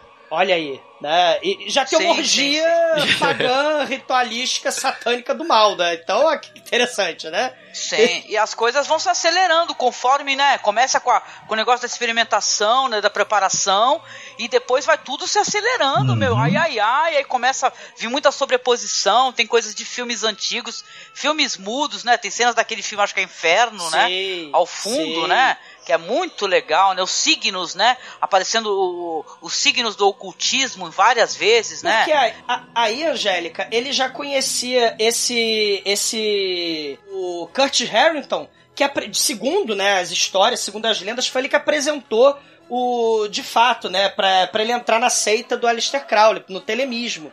Então, ele vai participar, de- né, e aí vai começar essas orgias, porque faz parte mesmo da ideia lá, da, da bruxaria lá, do. é, ele chama Sex Magic, né? Que é a, ma- a magia com K, né? Mágica com K, que é a magia transcendental. E, claro, em outras religiões, a gente estava falando do Oriente, as religiões orienta orientais também vai ter essa questão do- da religião associada ao sexo, né? O, o, o, o falo, né, como símbolo religioso desde o início dos tempos, né? E, e nessas é, orgias mágicas, você vai ter aí a, a- tanto o Sansombre, né, que vai ser o principal aí, vai ser o, o cara, o cara dono da festa, né? Ele que vai beber o, o cálice, ele que vai depois interpretar o Aleister Crowley também, né? E você vai ter do lado dele a moça de vermelho, né? A moça escarlate, né? Vai ser a Marjorie, Ma- Marjorie Cameron. Cara, que a história dela é impressionante, né? A história dela, eu fui, fui pesquisar a, a, a história dessa galera do, do- dessa festa bundalelê, ela era ela é viúva do Jack Parsons, né? Que é o cara que um dos inventores desses foguetes, desses mísseis, né? Que era satanista e vai morrer numa explosão dessa, né? E, e o L. Ron Hubbard, o cara que vai inventar a cientologia, ele vai fugir com a irmã desse. Com a irmã da Marjorie Cameron, vai fugir e vai roubar o dinheiro do Jack Parson, dos patentes lá de foguete, de combustível, e ele vai falar: não, não vai embora não. Ele diz que faz um ritual satânico assim, impede que o iate que eles compraram com os milhões roubados é, é, saia do, do Olha porto. só. Cara, as histórias são mais insanas uma que a outra, cara. São maravilhosos, mas tem, um, tem uns curtas do, do Kenny Fianger que são até lights, né? Eu, pelo menos, eu apaixonei muito, né? Eu acho que vocês também, com o Rabbit's Moon, né? Ah, Que é, é maravilhoso, que é do, do Pierrot que se apaixona pela lua, né, e tal. A maneira como ele faz isso daí, que é quase uma, é uma pantomima, né, Sim. teatral, Uma- né, os, e os, tal. Os alunos do Marcel Marceau, segundo, né, o Kenneth. Anger, fizeram parte aí do, do- desse filme. Olha só, eu, né? eu peguei esse gancho aí porque a gente falou de Jodorowsky, É. né? Aí parece que tá tudo muito, tudo muito converge, né? Nesses caras que tem um- pensam fora da caixinha, né? E legal é que eu tava dando uma olhada, gente. O filme ele é, ele não foi concluído, não é verdade? Essa era pra, era para ter mais segmentos e parece que depois só em 72 que ele foi relançado, né? Negócio Ele assim. só foi concluir, ele, ele começou a fazer o filme, não foi possível concluir. Esse filme foi filmado na França. Ele deixou os fotogramas guardados na Cinemateca da França e só nos anos 70 que ele foi pegar de novo esses fotogramas e fazer uma montagem final do filme. Tem, você tem várias versões, uma delas com acho que 16 minutos e outra com 7 minutos, com trilhas sonoras também dif- diferentes, com, com algumas fotogramas di- diferentes e tudo mais. A história é basicamente a mesma, mas é um, é um trabalho também é, belíssimo de fotografia, de linguagem, de narrativa. É um filme muito bonito. Quem, quem tiver a oportunidade de assistir o Rabbit's Moon do Kenneth Anger, não, não deixe de ver. Não, desculpa, só ia avisar que também tá remasterizado e disponível no YouTube, Sim, minha sim. gente. Muito legal. É que ele tem também uma influência muito forte do Méliès, né? Naqueles, Exatamente. naqueles planos que, que ele faz na Lua, né? Que parece que é a viagem à Lua, né? A gente se aproximando cada vez mais Sim. da Lua. E além disso, também na, em Montano, aqueles cenários, né? Que, que parecem, parecem fantasiosos, né? Que, é- que é uma coisa também que remete muito aos filmes do Méliès. Que eram cenários feitos à mão, coisas fantásticas. Cara, Thiago. Sim, sim, remete, remete Ele, muito. ele falou que ele pintou todas aquelas folhas de prateado e colou no cenário uma a uma. Que né? isso. E- É o e- esmero. e é impressionante. E claro, na, na França, e você vai ter uma história que ele queria fazer uma história infantil. Era uma história. Olha só, ele queria fazer uma história para criança, para o aniversário de um dos filhos dos diretores que estavam apadrinhando o, o Kenneth Anger lá na. Que ele não ganhava dinheiro, né? Ele foi lá para aprender. Para ser assistente de direção, ele foi assistente de direção de muitos desses diretores, né? E o Jean Cocteau, né, a gente falou em, em algum podcast, Angélica, né, sobre a Bela e a Fera. Então esse elemento aí dos contos infantis, ele vai trazer até, se a gente pensar na Lua, né, o sujeito apaixonado pela Lua, tem também, o Thiago falou de um diretor japonês, aquela questão do deus coelho que fica dentro da Lua, né, e, e é elemento nipônico, elemento japonês aí também, você vê a cultura, a extrema cultura do, do, do Kenneth Anger sobre esses assuntos místicos, religiosos, dentro de um conto, teoricamente, de fadas, um conto infantil, né? E com anões, que ele também vai usar, ele vai usar anões nesse filme e também no O da Artifício, né? A água do de artifício. Você tem o fogo de artifício, tem o O de artifício, né? Aham. Aquela, aquela moça é uma nanzinha, né? E, todo, e todos, é, é, segundo o Kenneth Anger também, a gente não sabe se é verdade ou não, ele dizia que o Fellini, né, lá do Satiricon, né, que também vai usar pessoal pequenininho, né, ele vai recomendar esses atores pequenininhos pro Kenneth Anger, segundo o Kenneth Anger, né? Ah, sim, sim. E aí, o que, que vocês acham? A gente comenta um pouquinho sobre. Porque ó, a Kenneth Anger tem os curtas mais famosos, né? Eu acho que não dá pra gente fazer um podcast e não falar do Scorpio Rising, né? Do Lucifer Rising, né? É, tem, tem outros legais também, mas é, sinceramente é, são os mais é, controversos, interessantes, né? E é um ciclo, né? né? Que, ter, que vai, vai terminar, sei lá, eu creio que na invocação lá do meu brother, o demônio, né? Como é que é? Invocation Demon Brother. Demon. Vai ter Demon Brother. É, muito capirotos. Capiroto até no sabe- título. É, a, É. a capirotagem tá comendo, Ah. né? Porque é muito O interessante. próximo é o Scorpio Rising. Né? Sim, Ah, de que esse é 64. importante.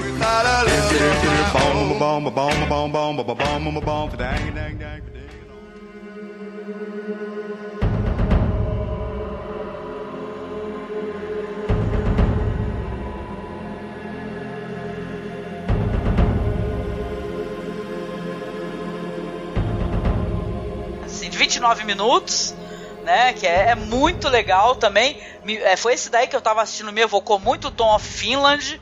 Quem é, é mais de 18, gente, mas quem tiver curiosidade, dá uma gugada aí, Tom of Finland. Tá? Que é os, né, os motoqueiros. É, Break the Law. Breaking the Law, sei, né? É te- teoricamente a história do Scorpio, né? O motoqueiro que realmente o Kenneth Anger vai filmar o quarto do motoqueiro. Então todas aquelas é, os ídolos, se a gente falou no fetichismo material, né, joias e roupas lá no Pussy Moment, aqui você vai ter os ídolos, né, como fetiche, aí os ídolos do cinema. O Scorpio, o motoqueiro, que é o protagonista, né, desse desse curta, ele vai ter o James Jean, né, como ídolo, vai ter o Marlon Brando naquele The Wild, que também é filme de motoqueiro, como ídolo, né? E tem vários elementos simbólicos aí relacionando a morte, relacionando a- a- a- ao nazismo, né? É muito interessante esse curta, né? A questão da moto como uma arma mágica. E a gente vai pensar no John Carpenter daqui a 30, 40 anos no futuro, ele vai fazer Christine o carro assassino, né? Se a gente pensar na moto co- como elemento místico, com poder, né? E, e aquele curta também, rapidinho, entrando aí, o curta do Custom Car Commando, né? Que é também do, do Kenneth Anger, né? Que é o KKK, né? Olha aí o, o Ku Klux Klan, né? Custom Car Commando aí, né? Também tem essa questão do carro, fetiche pelo carro, né? É, é, é muito interessante. O veículo, a cultura dos Estados Unidos funcionando pelo fetiche do carro. Fundamental também, Sim, a cultura sim. pop, né? James Jean, né? Os motoqueiros, É. né? Esse Scorpio Rising, que vai ser um dos mais famosos, né? E você depois vai ter é, também o Pink Narcisos, que é outro também, né? Do, do cinema gay. Você já tem aí essa questão né? O, o Thiago falou aí dos alterofilistas, da, da imagem do corpo, do fetiche mesmo. E vocês podem pensar também, né? O motoqueiro é um dos ícones do, do IMCA, né? Do, meu Deus, do Village People, né? É, o Scorpio Rising tem um papel fundamental nisso aí. Né? Ah, inclusive aparece é, é, fotos né, do James Dean, né? Exato. Durante o, o curta, né? Exato. né? Sim, não apenas fotos, vídeo também, vídeo. né? E tá, então é uma referência, assim, é um fetiche. É. Né? É, bem, é bem legal, é bem legal. A trilha sonora é muito bacana. Verdade, É. a trilha sonora Uhum. fundamental, né, Marcos? O... Sim. Acredito eu que David Lynch, pra fazer o Veludo Azul, ele remeteu ao a esse filme, né? Sei, sei. Dando um outro significado pra, pra, pra canção. Que era o que o sei. Anger fazia, né? No- O, o David Lynch, cara, Eraserhead também, com aquele, com aquele som esquisito do Eraserhead, aquela moça com a bochecha estranha, né? Aquelas figuras lá do Inauguration of a Pleasure Dome, o Scorpio Rising, aí, né? Essa coisa do cara ter um Scorpio tá atrás da, da jaqueta, quem lembrar do Drive, né? Olha aí. É uma, Verdade. é uma rima muito boa com o Drive. E, e esse filme tem uma coisa engraçada. é, você percebe uma, uma, uma espécie de, de linha de raciocínio que o Anger segue de- desde o Inauguration of the Pleasure Dome. Que você tem essa coisa do pessoal se preparando. Pegando os instrumentos mágicos, pegando. No caso, aí você tem o, o cara preparando a moto, aquele cuidado, aquele carinho de você montar a ritual. moto, cus- isso, customizá-la toda, preparar sua roupa de couro. É como se você realmente estivesse se preparando para um ritual. Depois, num segundo momento, você vai ter o encontro do pessoal e, e que vai se, se tornar uma orgia de sexo, drogas, fetichismo, sadomasoquismo. E ele, entre- ele quando você tem esse momento da orgia, que a, a montagem do filme ela fica mais alucinada, mais rápida, mais entrecortada, ele introduz muitas cenas de filmes B da vida de Jesus. Isso. E isso é muito divertido, muito engraçado e tem, e tem um toque de transgressão muito grande que dá nesse, nessa parte final do, do curta dele, do Scorpio Rising. É bem, bem bacana mesmo. Sim. É, essa parte da, da vida de Cristo, né, que ele coloca no filme, gerou até um processo. Pode ser, mas caralho, eu dei risada alto aqui, cara. Vou queimar muito no fogo do inferno. É Caraca, provocativo ah, o corte das cenas é hilário, cara. Sim. Porque tá rolando uma maior orgia com direito a, a mostarda e o caraca sendo jogado em cima dos caras. Né? Né? Cortes muito rápidos, aí do nada aparece Jesus, aí cura o cego. Sim. Aí Jesus tá conversando. É, Tem uma cena muito boa que o- os caras estão. Tem um cara sentado, eles estão enfiando alguma coisa na bunda do cara. E, e corta pra uma cena em que Jesus tá de lado olhando e tá falando assim: tipo, o que, que é isso? Cara, tem a cena, né? Sim, tem cenas, né? Os motoqueiros na motoca e Jesus no burrico, né? Andando lá no burro, né? E, e- Sensacional. E essa cena da mostarda, né? Quando eles estão tirando lá a roupa do cara, né? Porque o Kenneth Chega filmou mesmo uma um trote, né? Dos motoqueiros lá e aí bunda lelê total também, né? Tipo um trote de iniciação. Putaria franciscana Exato, ali, cara. né? Exato. E aí, quando mostra essa mostarda, né, do, no- lá no, no saco do moço, o Jesus puxa um saco de moedas, da, da- ou Jesus, ou, da, do- do- da caixa. Tem a cena- O corte, a edição, é um troço assim, hilário. Né? E, e blasfemo, né? Vai todo mundo pro inferno aqui, né?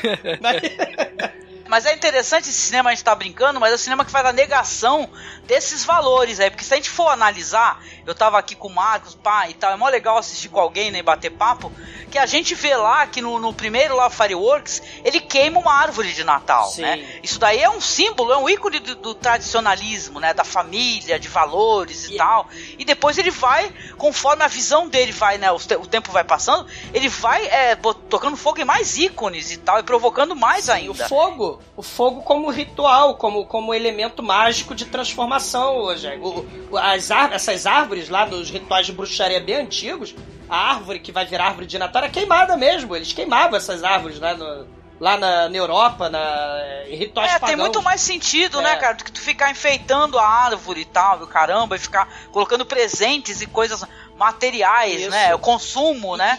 Que é gerado nessa E- época, assim. E o Scorpio, esse nosso astro desse filme, que é mara- maravilhoso, Scorpio Rising, né? Se a gente pensar no ritual, ele também vai usar as vestes rituais, que é a roupa de couro do motoqueiro, né? E aí ele vai usar uma máscara de, de, de couro também, e vai fazer um discurso improvisado. O Kenneth Younger não vai usar diálogo, mas ele vai fazer um discurso improvisado em cima de uma igreja, vai começar a chutar as coisas, vai ter iconografia é, é, nazista aí, né? O, o, discurso improvisado do, do, do Scorpio vai ser utilizado sem som, né? E se a gente pensar no clímax desse ritual mágico, né, de transformação, a gente tem aquilo que a gente comentou, a morte do motoqueiro na vida real. Né? Se ele tá brincando com real e imaginário aí, né? Se o trote virou orgia no filme, né? E, e, e, iconografia nazista dentro da igreja e tal, você vai ter uma morte real nos últimos minutos do filme. E todo e, e, e ao longo de todo momento o motoqueiro, né? Usa caveira, né? O Kenneth Younger também se amarra na caveira. Vai ter essa iconografia da caveira no Scorpio Rising, né? E o Scorpio também é um símbolo, né? O escorpião é um símbolo aí hermético, o, o signo do mal do zodíaco, né? O signo que é de escorpião é do mal, né? pra, pra pensar. Bom, né? ouvinte, é. a gente não tem nada contra ninguém de escorpião, só pra deixar claro. Ah, maldito!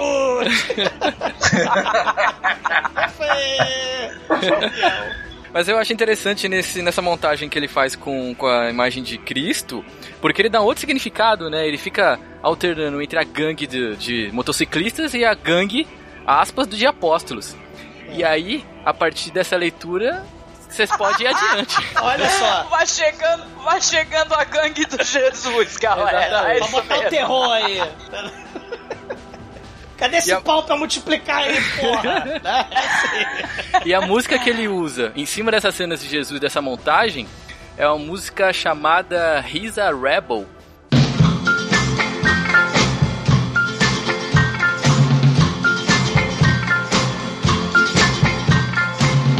See the way he walks down the street, watch the way he shuffles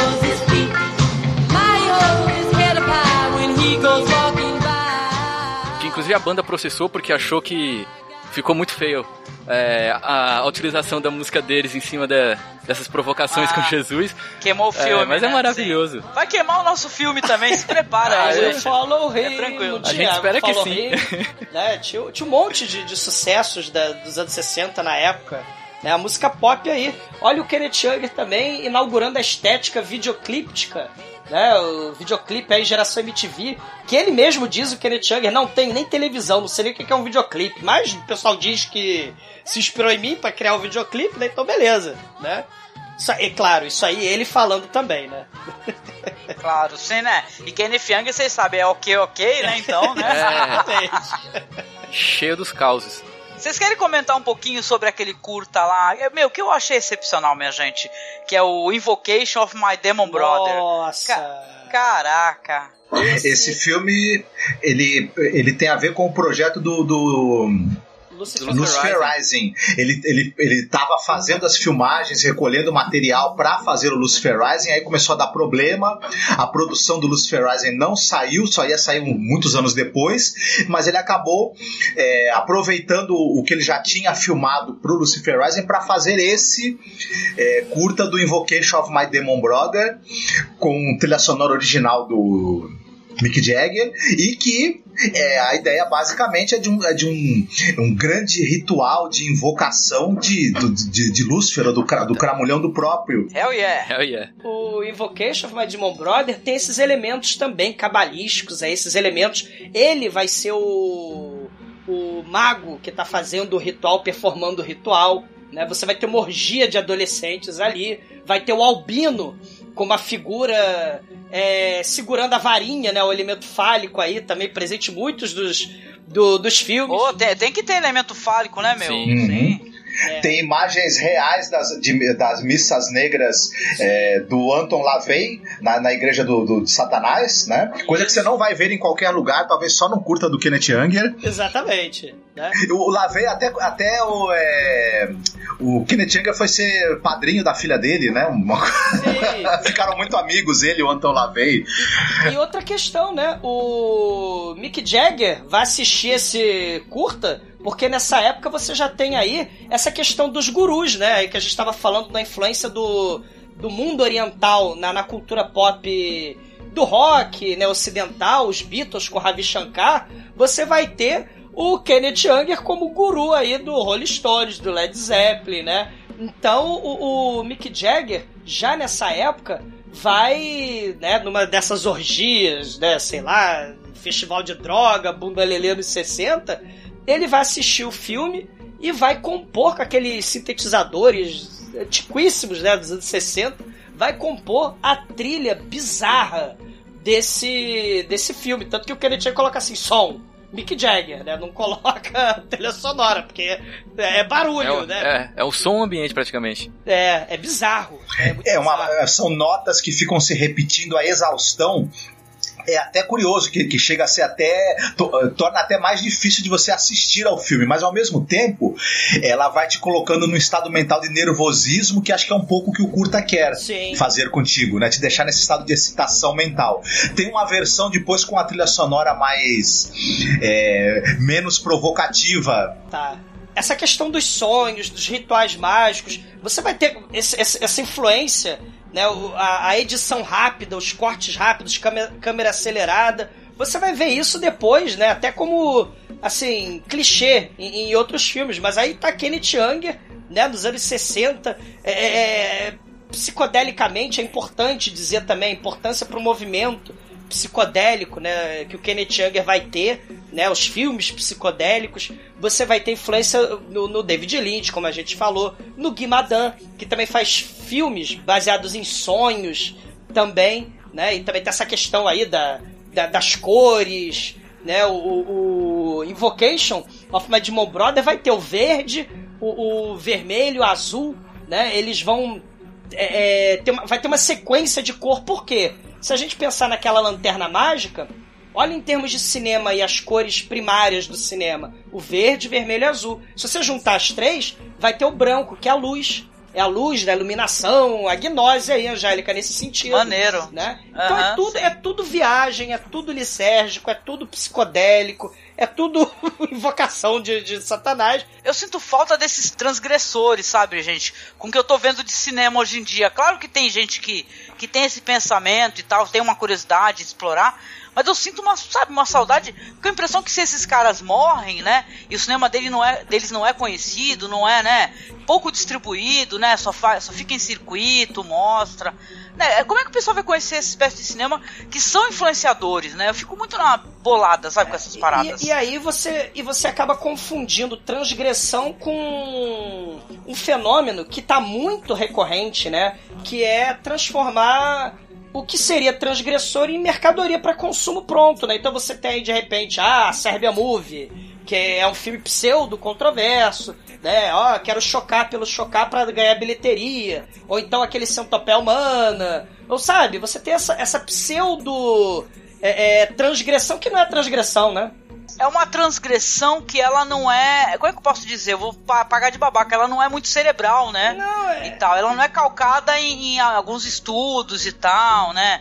É um pessoal que eles estão querendo transgredir. Apesar que eu, eu acho interessante também, entendeu? Sim. De qualquer maneira, é, válido, é, é, fora do eixo. É fora, é fora do, do, eixo. Mas, a, mas a questão é aquela, aquela velha lógica da camisa do Che Guevara vendida no shopping center a 99 dólares, né? É, é, tudo se transforma em mercadoria, inclusive a transgressão, né? Se o rock and roll era para é, é, ser transgressor, você tem aí os mega shows, mega eventos, mega espetáculos espalhados aí, né, e, e, pelo mundo, né, a busca pelo lucro, né, e aí os pactos com o diabo para as bandas de rock fazerem lucro, né? E terem sucesso, né? É. Aí o Sympathy... Aí a camiseta do Ramones talvez até caiba mais dentro desse contexto, é né? Porque eu nunca vi, eu trabalhava numa empresa, assim, off, trabalhava numa empresa gigante, né? Uma, uma multinacional. Puta, como tinha gente com camiseta do Ramones, mas aí eu descobri que era tipo numa loja lá, uma promoção e tal. Era mega fashion, entendeu? Sim. É tipo assim, não é. A gente não deve criticar essa espécie de coisa que eu sei que é idiota. Mas eu ficava meio confuso. Eu ficava, nossa, como tem fã do Ramones aqui? Ah, um exemplo, entendeu? um exemplo, Angélica, é o L. Ron Hubbard, né? Ele que roubou lá a esposa, a irmã da esposa lá do, do Jack Passo lá do foguete. O L. Ron Hubbard vai pegar esse dinheiro que ele surrupiou das mansões lá do, do, dos rituais satanistas e vai fundar a Scientologia. E vai também né, fazer lavagem cerebral nesses artistas lá de Hollywood para ganhar muito dinheiro. E aí, se alguém vai ah. investigar, né, esse pessoal da, da, da, da Cientologia, tem processo, eles... eles... Ó, tem um, tem um puta documentário, tá no, tava no Netflix até pouco tempo atrás, sobre a Cientologia, que, que mostra, assim, sem, sem, sem é, é, máscaras mesmo, sem Uhum. meio termo, que metem o pau. É sensacional o documentário, gente. Mostra todo como é que foi o início do processo, a ascensão da Cientologia. Porque eu acho que se o Kenneth Young estiver esperando o Tom Cruise, logo ele, cara, que também fez pacto com o Satã, mas não quer assumir, É. morrer pra poder fazer um filme, um curta, putz, pode esperar sentado, porque esse daí tá foda, ele corre adoidado da morte. Esse sabe correr. Literal.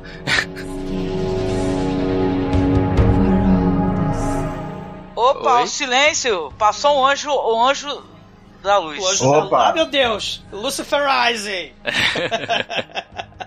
E aí, gente, vamos comentar so- sobre esse mesmo, Lucifer Rising? É esse aí. Bora lá? Sim. É ele? Vamos lá falar do Lucifer Rising, que é, com certeza, foi o meu primeiro curta do, do Kenneth Younger, minha gente. E foi uma experiência inacreditável, assim, entendeu? Eu estava careta, só pra vocês saberem. Também é aquilo, né? O que são drogas hoje em dia, né? Né? Tem, tem droga que pode, tem droga que não pode, né? E aí? Ah, eu mesmo tô consumindo uma droga dessa agora mesmo, tô fumando. Então, isso entendeu? aí. E aí, é droga E lícita. eu tô bebendo um lícita, brinde. entendeu? né? Então, Ô, beleza. Eu parei de, de consumir drogas. Eu não, não assisto mais Globo faz 20 anos. Tô limpo. Aê, Há grande 20 garoto. anos. Essa é a verdadeira droga, né, Marcos? Uhum. Porra. exatamente. Essa daí faz mal, dá bad, hein, dá bad. Tá. Mas vamos comentar um pouquinho sobre Lucifer Rising, que ele é. Ele é incrível, cara. É muito legal, muito legal. Os deuses, né, Sim. e tal. É, putz, é, olha, não, dá, não tem como talvez a gente ficar explicando passo a passo, mas dá pra pegar uma ideia mais ou menos, né? O Marcos ficou falando que o Seixas assistiu, gostou muito. Sim. É o, é o filme que o Kenneth Younger tinha mais dinheiro. Ele tinha conseguido captar 15 mil dólares para poder fazer esse filme. E ele conseguiu viajar com o elenco para o Egito, por exemplo, para alguns. É, é um dos poucos filmes dele onde você tem locação aberta, né? Ele pôde filmar ao ar livre, pôde escolher os cenários que ele queria. É, tem pessoas famosas como a Marianne Faithfull, por exemplo, que tá no filme. O irmão, o irmão do Mick Jagger. Isso. E, e eu acho que é um filme dele que é, é o filme dele que eu acho que é, é mais narrativo, na verdade. É o que ele tem um- uma, uma montagem mais tranquila, digamos assim, mais concatenada. E ele segue mesmo, ele tá co- meio que contando uma história realmente, Sim. que é o as potestades egípcias e enfim a- a deuses da antiguidade se- se- voltando se preparando né? E, e- e adeptos do, do, do, do- culto de Lúcifer de hoje se preparando para o retorno dele e, e- e a chegada do novo Aeon, que vai trazer o culto de volta ao culto dos deuses antigos, que vai trazer os, os valores que foram é, proscritos pelo cristianismo, uma nova maneira de ver o mundo, uma nova consciência. Então o filme, na verdade, ele, ele realmente tenta contar mesmo essa história de uma maneira muito interessante. É um filme também é, visualmente belíssimo, né?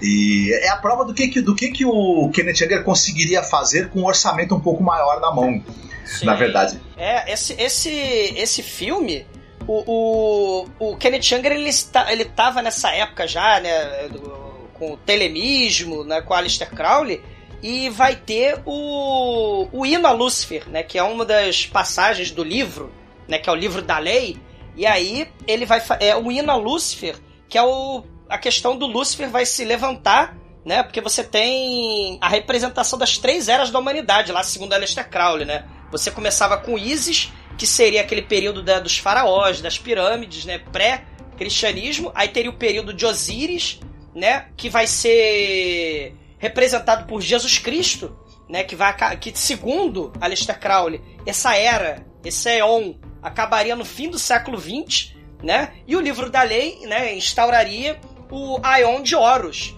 que seria Horus Lúcifer, barra Lúcifer. Ele que traria essa nova luz, né, esse novo conhecimento para a humanidade. E é aquela maluquice, eram os deuses astronautas, tem OVNI, né? Você tem aí Isis e Osíris no começo, né? O Osíris inclusive é representado pelo Donald Campbell, aquele ator, aquele diretor que vai fazer o performance do Mick Jagger, aquele também festa do AP do mal, né, com as drogas, né, com, com a orgia na banheira, né? E, cê, e você tava falando aí, eram os deuses astronautas. Eu tava comentando aqui, não sei se procede. Isso daí tá no meio desse zeitgeist, é desse, Sim. né? Porque fez um sucesso absurdo, né? Vocês lembram, Sim, né? sim. Muita gente defende até hoje, né, essa teoria, né? É, é, é um movimento hippie, é um movimento é, underground desse religioso, gnóstico, nesse sentido, vamos dizer assim, né? O, o movimento, é, todos esses movimentos que faziam parte da contracultura, todos eles, incluindo aí, é polêmico, né? Mas incluindo aí os motoqueiros com tendências fascistas, nazistas, o próprio Aleister Clau- Crowley, ele era é, num momento da, da vida dele partidário lá do Mussolini, né? Então, assim, tudo que criticava o, o, o, o status quo naquela época era. era. É, virava sucesso, né? O orientalismo, aquela influência do Oriente. Aí você vai ter isso com os Beatles, você vai ter aquela sorte toda de filmes hippies e depois o sexploitation, né? O sexo livre, amor livre. E, cara, é, é, é, é uma, mudou muito a sociedade, né?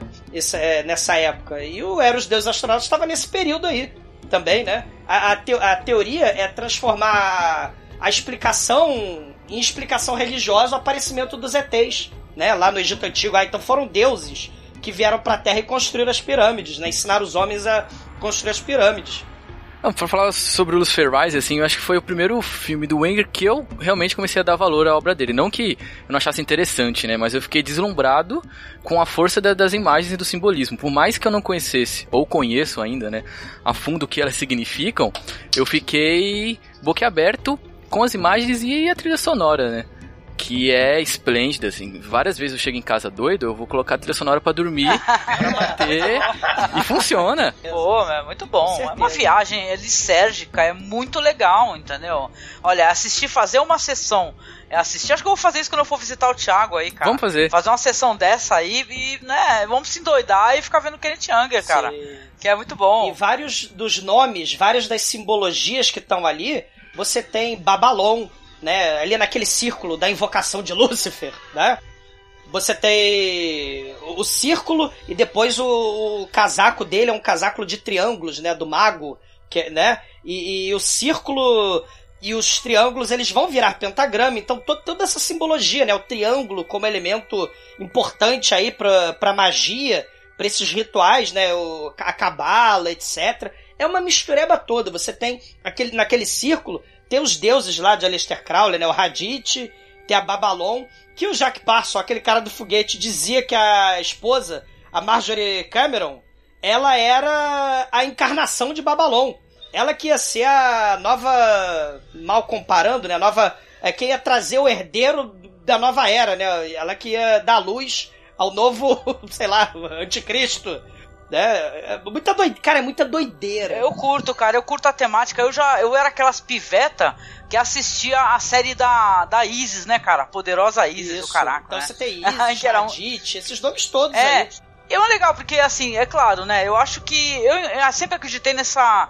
Nessa cíclica, né? Que, do cinema que se converge, né? Que um vai influenciando o outro. Eu gosto muito do Enki Bilal, né? E é. Eu, eu gosto muito daquele filme Mortel Ad Vitam, né? Que é até baseado num quadrinho, né? do Sim, da- Bilal, das né? pirâmides, que é um filme, né? do- do- Que é um filme que ele dirige e tal, que aparece os deuses, É, né? E tal.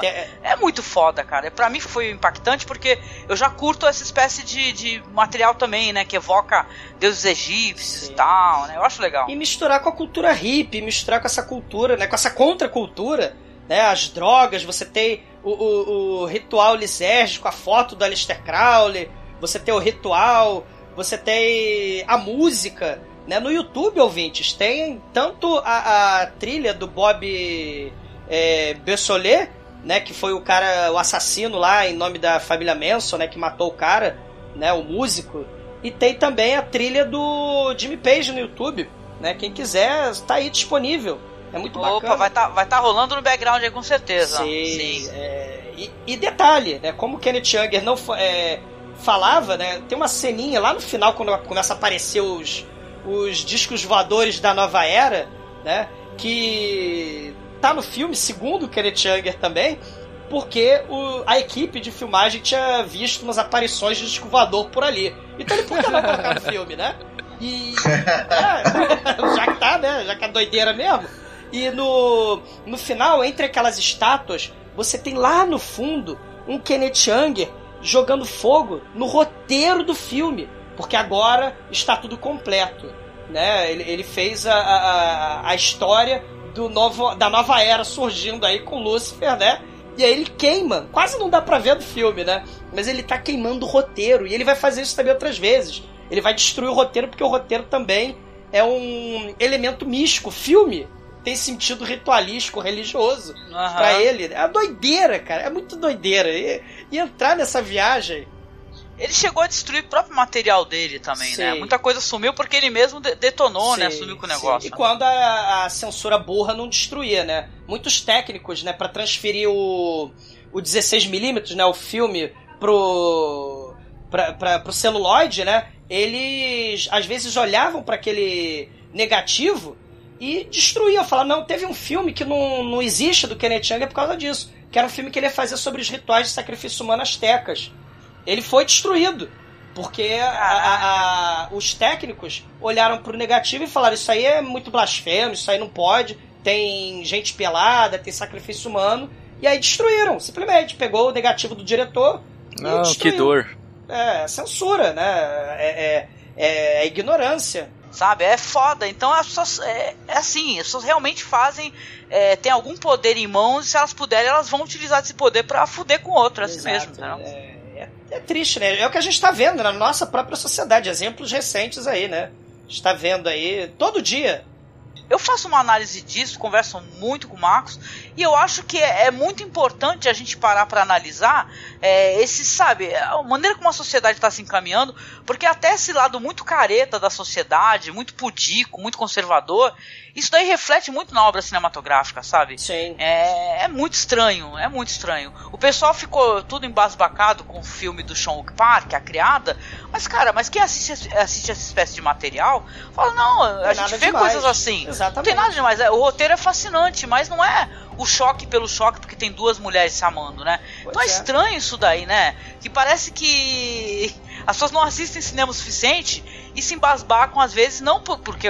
Não falando que o Sean Wook Park seja bobagem, nunca, né? É. Nunca. Mas assim que eles às vezes se embasbacam com coisas mais idiotas, entendeu? É, a... Fala assim, ué. É, a gente fica, ué. O Kenneth Anger, nesse, se a gente viajar pelo pensamento dele, ele falaria no poder dos símbolos, né? No poder que os símbolos têm. E se você pensa, né, que um símbolo tão, vamos dizer, banal, né? Duas pessoas do mesmo sexo, se, né, assim, já no século XXI, né? Teoricamente na nova era, já ainda causa esse tipo de. De, de, de celeuma, né? De, de, de choque. Frisson, né? É, Sim. assim, a bobagem, né? Assim, que não tem tamanho. Ele fez isso na época da contracultura mesmo. Na época lá onde era ilegal ele fez quando era ilegal, ele podia ser preso, né? Exatamente, então, né? né? Pois é. Então, assim, é, é, é, liberdade de expressão, sabe? As pessoas precisam ser livres para escolher o que vão assistir, é, é ser livres para assistir a obra e depois ter a sua interpretação sobre ela, né? Isso muito, essa questão da liberdade individual, o, a seita, a doideira do Kenneth Younger pregava muito isso né? A liberdade individual. o satanismo, né, gente? É. Eu não sei se eu tô falando merda, mas se eu estiver falando, vocês me corrijam. O satanismo mesmo, ele tem essa questão de, de da pesquisa e da busca da informação, de, do, de não é, é, é, Como é que eu posso dizer? Criminalizar a questão do corpo, né? Ao contrário, é uma coisa sacra, né? É não só o satanismo, mas eu acho que até religiões de matriz africana, né? Que tem a celebração do corpo, né, e tal, enquanto existe a culpa, né, aquele desgaste da, do cristianismo, né, e tal, que ó, não pode isso, não pode aquilo, não. O espírito vai, vai entrar no seu corpo, né? Então tem todo essa, esse culto ao corpo, mas é, como, como uma coisa divina. O teu corpo é isso, divino. Tudo é sagrado. os teus fluidos é. são divinos, a né? natureza o teu sangue, é sagrada. teu sêmen. Isso, a, nat a, natureza, os fluidos, o, o ser humano. Né? E a união entre o ser humano. Olha só, né? O Aleister Crowley, né? o, o o, essa figura, né? Ele justamente preconizava a magia ritualística pelo sexo, a transformação do mundo e dos indivíduos pelo sexo, né? Sim. Exatamente, levando nesse, nesse pensamento, antes da gente ia, ia tá indo pros finalmente do podcast, né? A questão rapidinho, porque a gente não comentou, né? Sobre aquele curta, né? O Eu de Artifício. Tipo assim, não tem fogos de artifício, tem o da água, não tem? Ah, sim, da Nanzinha, na Itália. É. É, então, Não, esse. da- Comentou, ele não comentou? Comentou de passagem. E o Ah. Marcos tem uma coisa muito curiosa pra comentar sobre esse curta, sobre a questão da, do, do fetiche. Você lembra, Marcos, que a gente andou comentando quando a gente assistiu? Aliás, gente, é de uma beleza esse curta, que é, Sim. é sacanagem. É sacanagem de bonito. Mas assim você vê a pessoa, uma mulher andando por todas aquelas fontes, e água, e água, e água, água nas escadas, fonte jorrando, água e água. É claro que, né, que isso daí é, é, é um, um, de certa maneira, uma representação do, do um ícone sexual, né? Você, você jorrar, né, o sêmen, né? Ou no caso, né, como o Marcos estava comentando comigo. Exatamente. Esse, esse filme, ele inicialmente, ele, ele é a primeira parte de um filme que teria quatro partes, que ele era uma espécie de é, homenagem e releitura da vida de um cara que foi ocultista e libertino do século XVIII. Enver era o nome do cara, se eu não me engano. E, e esse cara era famoso por, por gostar muito de, de fazer escatologia. E principalmente fazer o chamado Golden Shower, né? Mijar no pessoal e o pessoal mijar nele, enfim. E essa primeira parte, essa- essas, essas maravilhosas fontes por onde essa moça, essa nanzinha, ela vai passando, na verdade seria uma representação dessa coisa do- do- do- do- da urina. Então, se você assistir novamente o curta por esse viés, ele ganha um novo significado muito curioso e, muito, mais transgressor. E muito mais engraçado também, né? Sim. tem um, um tom muito onírico, né? Quase, né? E tal, de beleza e tal. Uma coisa muito, né? Uma figura diáfana, né? Andando Uhum. pelo, por aqueles jardins. E quando tu Isso. lembra disso e pensa na urina, é maravilhoso. Ele, ele tem outro tom. A vibe certa pra você assistir esse curta é imaginando que toda aquela água na verdade é urina. Sei. A gente é maravilhoso, viu? A gente poderia passar muito tempo aqui conversando não somente sobre o Kenneth Younger, como sobre esses cineastas que eles são muito interessantes, quase desconhecidos, né? Que valem muito a, a visita, até porque o material não é difícil, gente. Pra mim, se chegou no YouTube, cara, não é desculpa pra você. Porque detalhe, né? A gente tá falando aqui, a gente não falou da metragem de muita coisa. Muita coisa é 6 minutos, 10 minutos, Sim. 20 minutos. Uhum. Pô, você pode ver- assistir de boa, tranquilo, é rapidinho, é curtição, entendeu? Pra tu comentar com teus amigos, até porque é muito legal isso daí, Sim, né? é- Verdade, E é verdade. fundamental, né? Assim, ele, ele, ele brinca com, com as bases do cinema, né? O som, a música, vamos dizer, e as imagens em, movimento. E, e, cara, Uhum. é, é, uma, é uma viagem da mente, né? Por esse. Uma transcendência, né? A ideia é essa, inclusive, né? Sim. É muito bacana.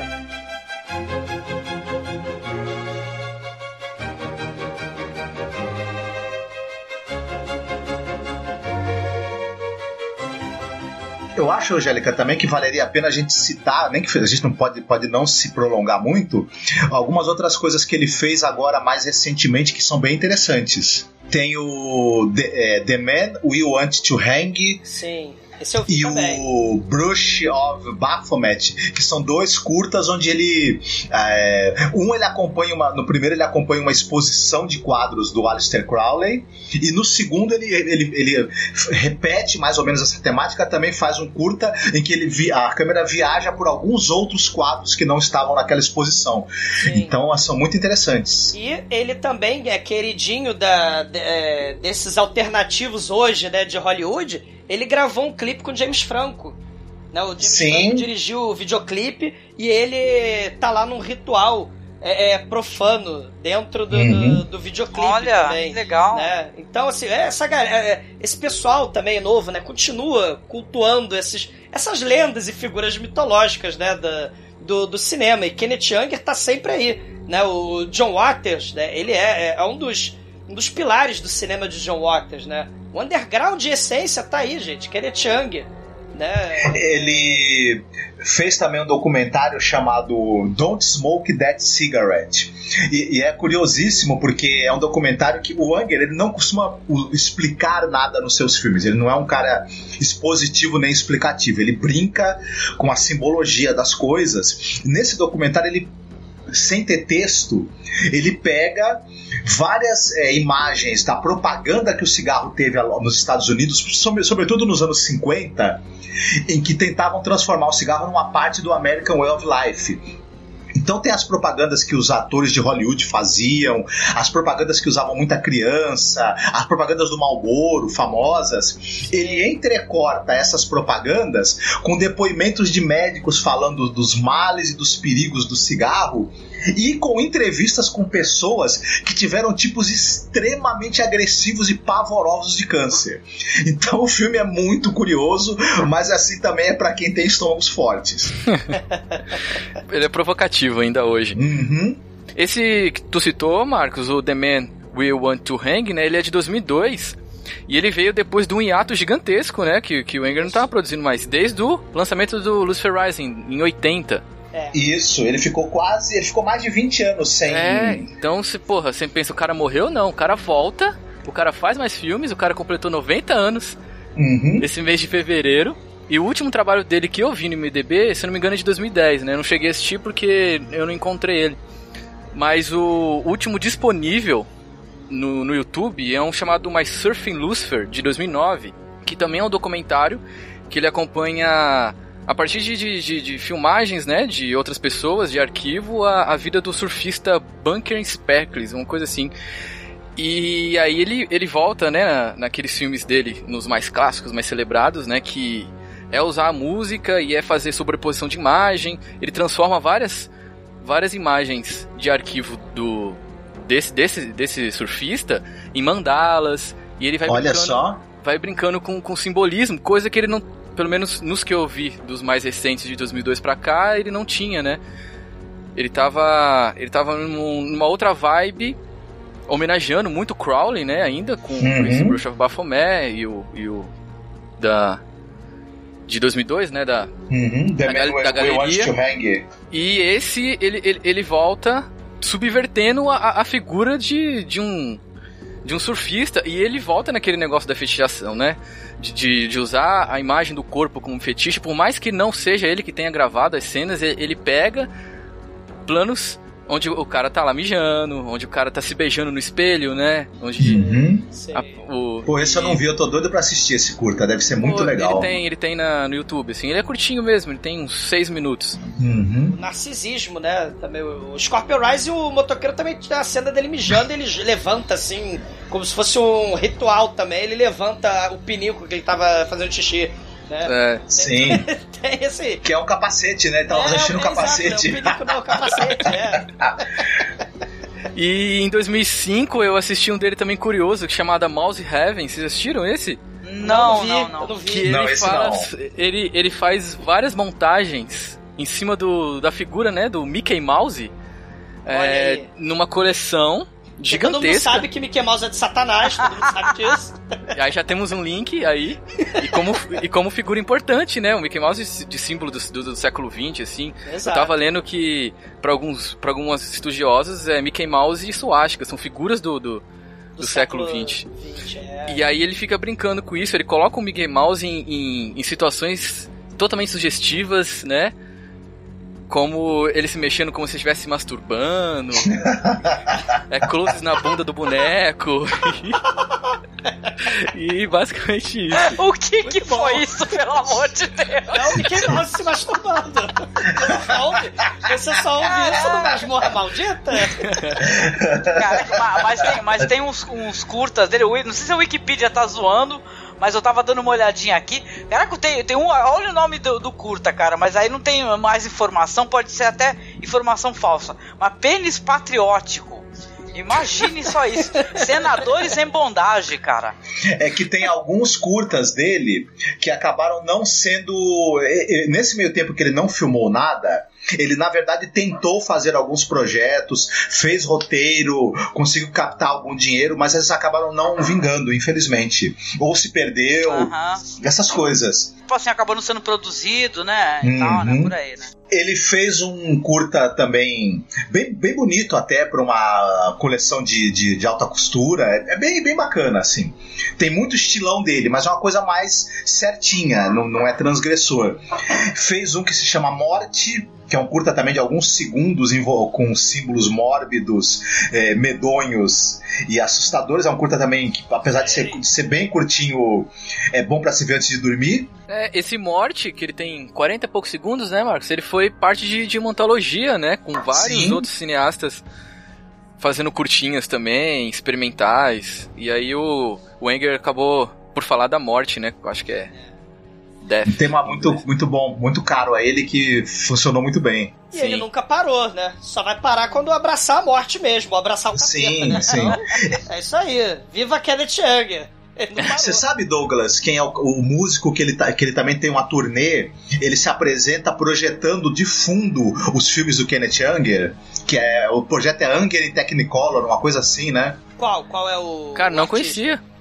Então, tem um músico, eu não, vou, eu não lembro o nome dele agora. Ele, ele, ele faz umas apresentações, performances. Ele usa os filmes do Kenneth Anger, eles são projetados atrás do, no, no- num telão atrás do palco. E o Kenneth Anger também já apareceu em vários shows desse cara, faz intervenções, fala. É Anger em Technicolor, se eu não me engano, o nome desse projeto. Eu não lembro o nome do Eu vou músico. procurar e eu coloco na postagem pra galera poder acessar. Pode deixar. Tem no YouTube as- al- algumas apresentações também, que é bem, bem curioso. Legal. Lisérgico. Legal, legal. Lembrar, assim, rapidamente, que ele fez uma visita a São Paulo em 2011.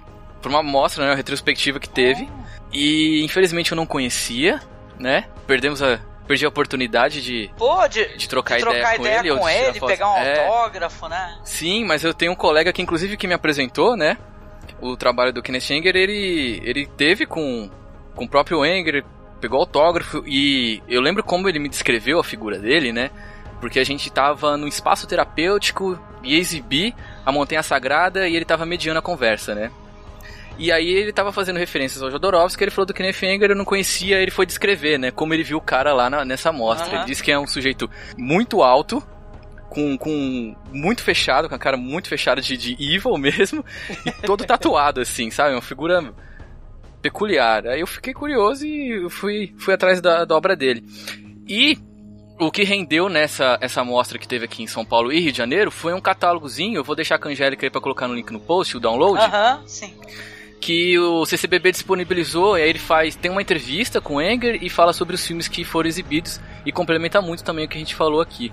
Pô, eu, a minha descoberta do, do Kenneth Younger foi eu, eu passei por um momento de peregrinação, sei lá, agnóstica, mística, pelo, pela Cavídeo no Rio de Janeiro, né? Então eu assistia muito filme de VHS, né? Isso no começo dos anos 2000, e um desses foi o Lucifer Rise, também foi o meu primeiro, Angélica, né? Do, do, do Kenneth Younger, e fiquei doido também, Maneiro. né? E- Você sabe que Imagina. o primeiro Kenneth Anger a gente nunca esquece, né? Nunca Primeiro a gente esquece.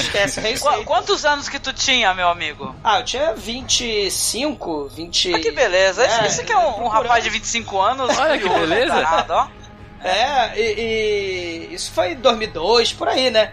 E isso, isso é interessante, o pessoal que, que pensa né, na, na- no cinema tem que ver as, as origens, tem que ver a, a base para um tipo de cinema. Por exemplo, né, se a gente pensar no underground, no trash, no sexploitation, no próprio cinema LGBT, né, que hoje é importantíssimo, né, a própria cultura do, do, do cinema Sim. rápido de videoclipe, os curtas, né, surreais, surrealistas.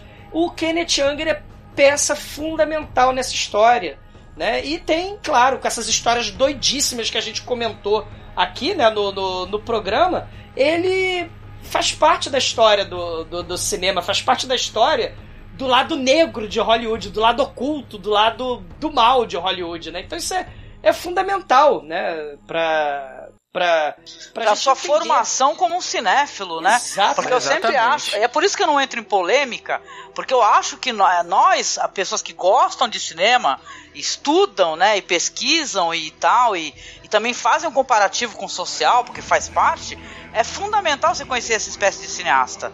Entendeu? E eu não boicoto filme nunca. Claro. Então, quando quando alguém fala em boicotar, eu falo, nunca boicoto. Eu boicoto o cara. Eu é capaz de eu marcar o cara Sim. no Facebook e no Twitter e encher o saco dele, mas boicotá-lo nunca. Sim, assim, boicotar o filme que ele produziu com mais 50 pessoas, nunca eu faço isso. Claro, ele, ele é fundamental, gente. A, a contracultura, aí você tem os motoqueiros que a gente falou, a cultura hippie, o LSD, o rock and roll. Ele, é, ele, é, ele, ele foi fundamental pra galera lá do Led Zeppelin, pro, pro Rolling Stones. Então, assim, não só no cinema. Se a gente pensar também como, como mídia, como multimídia, né? Como, como uma série de outras atividades culturais, musicais, rock and roll, ele é fundamental, né? Então, assim, é, viva Kenneth Anger. Isso daí tudo vai passando pra música, né, gente? Vai, sabe, vai atingindo outros níveis, né? Pô, eu tava ouvindo um podcast que o pessoal tava comentando, eu não sabia disso, gente, minha ignorância, né? Porque, né, a arte, né, o que é definido arte é muito complicado, né, esse diálogo, uhum. mas o pessoal tava comentando sobre o bicho, né?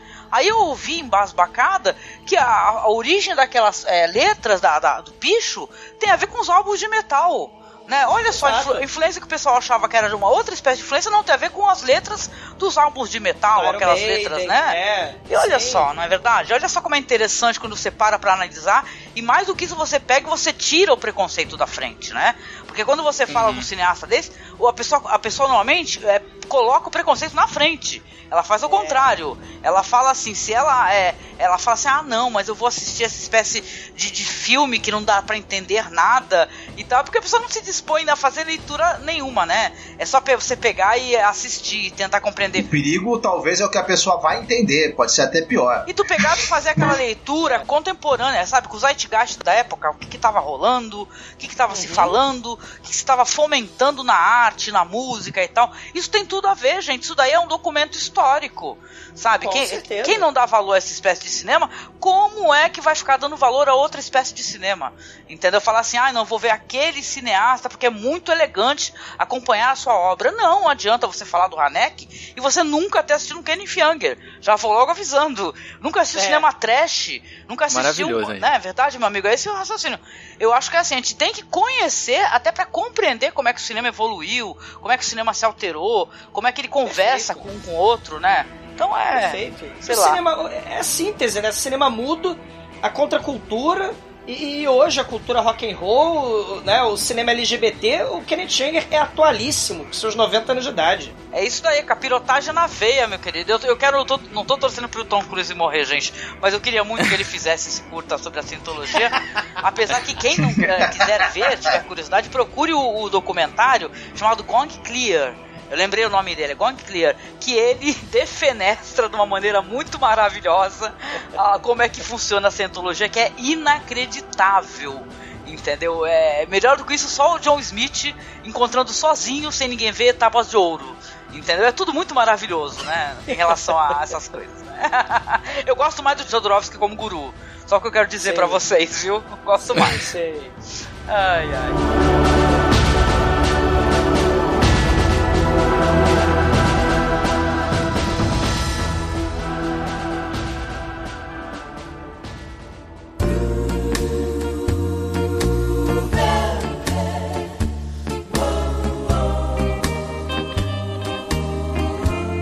Isso feito, gente? Falamos a doidada? É isso. Só alegria.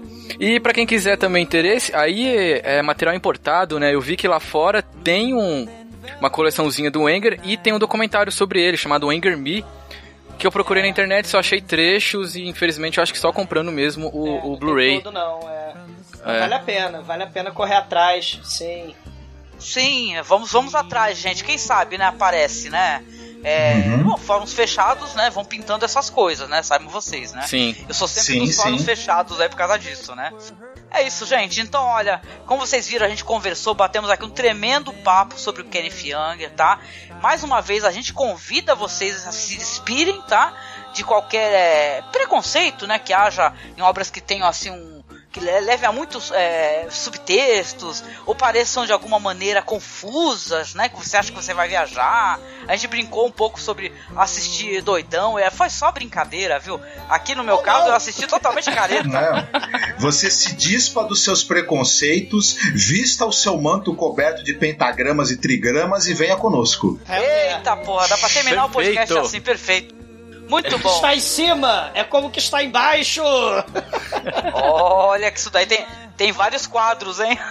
Sei, viva o maluco beleza Kenneth Young. É, o Jesus, né? O que está em cima Sim. é igual ao que está embaixo. É. Legal, gente. Então eu quero agradecer aqui a companhia dos nossos amigos. Primeiramente agradecer aqui a companhia do Douglas, né? Que é o nosso. A gente brinca de maneira muito carinhosa, viu, Douglas? Que é o nosso louco de plantão, né?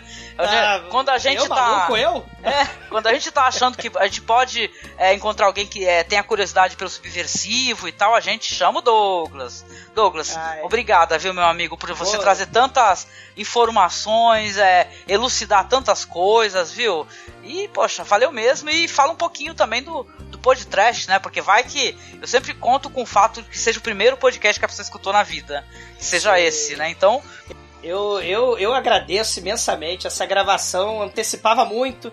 Né? Só no Cine Masmorra mesmo pra gente gravar sobre Kenneth Young, gravar sobre essa galera é, essencial, fundamental para entender as formas de pensamento, as correspondências e, e, e fazer as ligações no século XX e pro século XXI também, né? E a nova, nova era, sei lá, né? Com, só que não com. Ou talvez com Lúcifer, né? Porque Trump foi eleito, né? Pois é. Né? Satanás laranja, né? Mas, mas assim, é uma- eu sempre digo que é uma honra participar, adoro muito gravar sobre esse tipo de assunto, porque se a gente não conversa, ou se a gente é, transforma em tabu, essas coisas, é, a sociedade não muda. Né? E o podcast, acredito sim, sinceramente, com todas as forças, que tem também esse papel de mudar concepções, né? mudar, mudar aqueles antigos conceitos. Né? Não tô dizendo que eu sou satanista, não. é, abolir, abolir Né? a caretice, né? E tal, né? Assim. É, exato, né? Pensar que o seu gosto, que é uma questão de gosto aí também, o seu gosto não é só seu. O mundo tá aí, né, para ser vivido, para ser experimentado, né? E cineastas loucaços, né? É, falando de cinema especificamente, eles expõem o mundo dessa forma, né? Com a, com a loucura deles, com a obra deles, com, com a arte deles, né? E, e arte é isso, é expressão de mundo e mudar o mundo, né? Então, falando do, do, do, do podcast, a gente fala mais da podreira, né? Dos filmes trash, né? O zumbi, o vampiro mal feito, feito de, de maquiagem, de talco, né? O cenário de papelão. Mas daí também tem arte, né? E a arte mal feita, é arte, vamos dizer, inacabada. Por que, que a arte está acabada, na verdade? Né? Eu sempre penso muito no trash como aquilo que não foi acabado, né? E assistam lá. Vocês têm um diferencial que eu gosto sempre de colocar isso, porque, né? é, as pessoas é, até se equivocam, né? Que fala assim, a falar de trash é falar do que não presta e nunca. Né? Até porque Claro quando a não. gente faz a análise, a gente vai descobrir que muita gente utilizou no sci-fi. A gente fala isso quando fala de sci-fi. A gente vê que o pessoal utilizou coisas de filmes que o pessoal, né? Vamos colocar aspas aí, chama de trash. Então o cinema não tem isso. O cinema, ele, de um jeito ou de outro, uma obra vai influenciar a outra. Então vocês fazem É muito bem, gente. né? Isso. É, é- é- é liberdade, é, é- é ter criatividade. O, o trash, ele tem muito disso, né? Criatividade contra os tabus, porque como ele não tem aquela pressão pra fazer 200 bilhões, né? Que um filme de Hollywood custa 100 milhões, você tem que fazer 2 bilhões, porque senão ele não lucra. Né? Então o cinema realmente criativo é aquele que não está preocupado com as, com as questões, é, vamos dizer, financeiras, né? Ele, ele realmente é libertador, ele, ele é criativo, né? Ele, ele procura transformar, né? E, e todo, tudo que Hollywood, de onde Hollywood bebe é justamente dessa galera underground, é do Kenneth Young, é do trash, né? A gente falou muito do Roger Corman, né? A gente fala muito de, de Rusmaier, de Aham. John Waters, né? Sim. Então, um, um abraço aí, viva o trash, viva Kenneth Young, viva a subversão, né? É isso aí. Com certeza, meu Um amigo. abraço. Ah, outro, muito obrigada, muito obrigada. E eu quero agradecer também ao nosso amigo Thiago Costa, que ele, ele veio lá do Vulgo Cult Podcast, que agora é Lanterna Cult, porém está hospedado lá na revista Espiral Online, né, Thiago? Muito obrigada. Isso, exatamente. Obrigado pelo convite. E eu tava me preparando há tempos, assim, porque eu sou muito fã do Enger, não esperava gravar um podcast, porque mesmo no podcast que eu faço lá no site da, da Espiral, há uma resistência ainda, né? Por exemplo, a gente gravou sobre o Blue, né, do Derek German, E para gravar sobre o Blue, foi, foram vários convites recusados, assim, dentre a galera que grava oh, com a gente. Tá vendo? Tu tem, tu tem que fazer que nem a gente, Thiago, arrumar um Douglas. Ah, é. Ou melhor ainda, chama o Douglas. chama o Douglas que tá tudo resolvido, né? Esse, esses assuntos são importantes porque, é sério, o, Thiago, você, você tem o, o, sei lá, lança o novo filme do Guardiões da Galáxia 2. Vão ter 355 podcasts sobre isso. Né? A gente vai contar Exatamente. em quantos dedos um podcast sobre o Kenneth Young. Tá entendendo? Então, claro, sim. você tem que dar espaço pro, pro, né, pro blockbuster, sei lá. É claro, ele, ele, existe, né? Mas é. às vezes é muito monotemático, né? Tá todo mundo falando de uma coisa só, né? O pessoal fazia uns apanhados, viu, Thiago? De quantos podcasts saía sobre cada filme. Era hilário. Tinha uns blogs que faziam isso, aí saía 40. 50, 100, entendeu? No mesmo dia, na mesma semana. É, porque todo mundo quer falar assunto. do que tá no hype. E quando a gente fala e só assiste o que tá no hype, a gente perde o que já o que é interessante, que talvez é, contribuiu para que aquele produto estivesse, né? lá, né? Olha Para todos, né? Falou tudo, é. falou tudo. De fato, de fato. Pois é, mas tu, a gente te cortou, né, Thiago? Desculpa. É. Fala, Não, fala, fala sobre a revista Espiral, porque olha, gente, eu sou fã de vocês. Eu tô aqui muito feliz por poder reunir finalmente você com o Douglas, que são duas pessoas que gostam, é, é. se interessam muito em falar sobre, conhecer o cinema alternativo né? Não vou chamar de cinema de arte, né? Porque para todo cinema é uhum. arte, então é, é, interessante ter vocês juntos. Eu te agradeço muito, viu? Abraço para todo mundo, pro, pra galera que grava contigo, Henrique, que são pessoas todas Sim. maravilhosas, que eu gosto demais. E fala sobre o teu material, o que, que você tem produzido. Faz um jabá de um podcast que tá recente, né? Manda ver. Maravilha. O, vou aproveitar e mandar aquele beijão pro Henrique, né? Que e lá na Espiral a gente faz o seguinte, né? A gente gosta muito também do, do cinema alternativo, né? O instiga a gente a falar e para mim é um exercício assim, porque eu comecei a gravar podcast lá pra 2012 e tal, e eu larguei de mão porque achava que não tinha capacidade para falar de cinema alternativo e e que minhas leituras estavam todas erradas, né? Eu fui voltando aos poucos e ainda é um exercício para mim poder gravar podcast. E a partir do cinema alternativo que a gente grava lá, a gente gosta muito de falar de política, né? Inclusive né, nessa ebulição que todo mundo Sim. gosta de debater política. E aí a gente pega os temas, por exemplo, o último que a gente fez foi sobre o Blue, né, do Derek German, que é aquele clássico filme que tem uma hora e vinte de tela azul né? Mas a gente tenta extrair dele toda aquela temática sobre uma efetividade, aquela luta pelos direitos que, que, ele, que ele travava, para poder complementar e a gente tá fazendo isso. A gente tem pautas para poder, por exemplo, pegar um filme do Coutinho, para poder falar sobre é, luta camponesa e esses temas que estão interessando pra gente agora. Olha e além do, pod é, além do podcast, eu tenho lá uns artigos que, que, que, eu escrevo, eventualmente, também tem críticas cinematográficas quando eu tenho dinheiro para ir para as cabines de imprensa. E, ou quando o filme me interessa em si. E é isso. O revistespiral.com.br só, só acessar lá que nosso conteúdo tá lá. Pro ouvinte que gosta, gostou do Thiago, acessa também aquele podcast que ele tá participando com a gente, a gente conversando sobre o filme A Bruxa, hein? E ficou sensacional esse podcast aí, que aí gravamos eu, Thiago e o Henrique né? Batemos Sim, um... naquele calor do momento. Calor do momento, eu bravíssima que eu tinha saído do cinema. Verdade. não, mas não pelo filme, detalhe, eu tava bravo pela bagunça no cinema, né, gente? Que todo mundo sabe a treta que foi assistir esse filme no cinema. Mas olha, muito obrigada, viu, Thiago, pela sua participação. Você tá previamente convidado para muitos podcasts, saiba você, a gente, a gente compartilha a pauta, né, entre, entre a gente. Então é Sim. é só avisar que a gente se chama para participar tá bom? Tem muita coisa pra, nesse ano para gravar. Vamos ver o que, que a gente consegue. Mas ó, vamos tentar devagarinho, né? É... Agradecer também ao meu parceiro aqui de gravação. Se esse podcast existe, se esse blog existe, é porque ele também tá aqui me dando apoio, né? Obrigada, Marcos, mais uma vez juntos aqui trazendo cineastas sensacionais. Oi, para mim foi, é sempre um grande prazer poder conversar com o Thiago, com o Douglas, com você sobre essas, esses assuntos tão amenos, tão poéticos como a gente é conversou hoje, né? Mas muito legal. Eu queria muito ter. Já, há um certo tempo eu queria gravar sobre esse diretor e eu fiquei muito satisfeito com, com o papo, viu? Muito bem. Ah, legal. Muito obrigada, gente. E é isso, né, ouvinte? Você sabe, você quer complementar esse papo, você é convidado aí na postagem, conversar com a gente, falar o que você achou, né, e tal. Não xingue a gente. Nós somos pessoas muito bem-humoradas, a gente falou uma parte das coisas brincando. Brincadeira. A maior, a maior parte, hein? parte. A maior, hein? Não, a gente só não brincou na parte que a gente fala sobre Lúcifer. Essa daí foi Essa foi sério. sério. Pega a daga ritual aí. Quero ver esses comentários aí. Pega a daga ritual. Ai, gente, mas é isso. Vocês podem continuar o papo aí na postagem, nos comentários. Quiser seguir a gente no Facebook, a gente tem a nossa page lá, que a gente está sempre divulgando material interessante, podcasts antigos. Visitem a gente lá, tá? É facebook.com.br cinemasmorra. No Twitter, nós estamos lá com o Masmorra Underline Cast, pode seguir. Os nossos links, tá? Os nossos contatos estão todos aí dentro da postagem, do Douglas, meu, do Marcos. Quiser conversar com a gente é só chamar, tá bom? E é isso, vamos continuar aqui trazendo esse material para vocês. Grande abraço e até o próximo podcast. Fiquem bem. O artífice descobre a fachada universal que a humanidade constrói em máscaras falsas.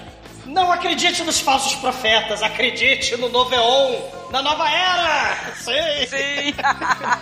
Muito bom, gente. Ai, lindo.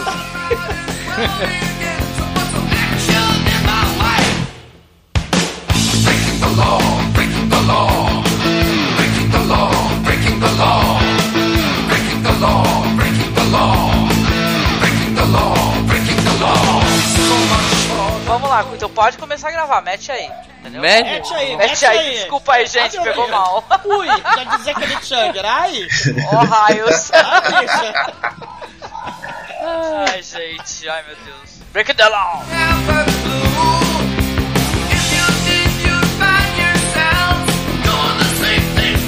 Olhando próprio. Hell yeah! Hell yeah. Vai Nesse curta tem vários vai. Vai cair, vai cair, vai cair, vai cair. Caiu?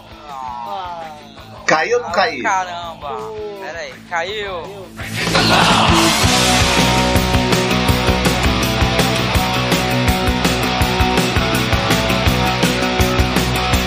Aí você, aí você junta, gente. Sei lá, você, você corta, você costura aí na, na edição, né? Com o que ele falar, que eu não sei o que que ele vai falar.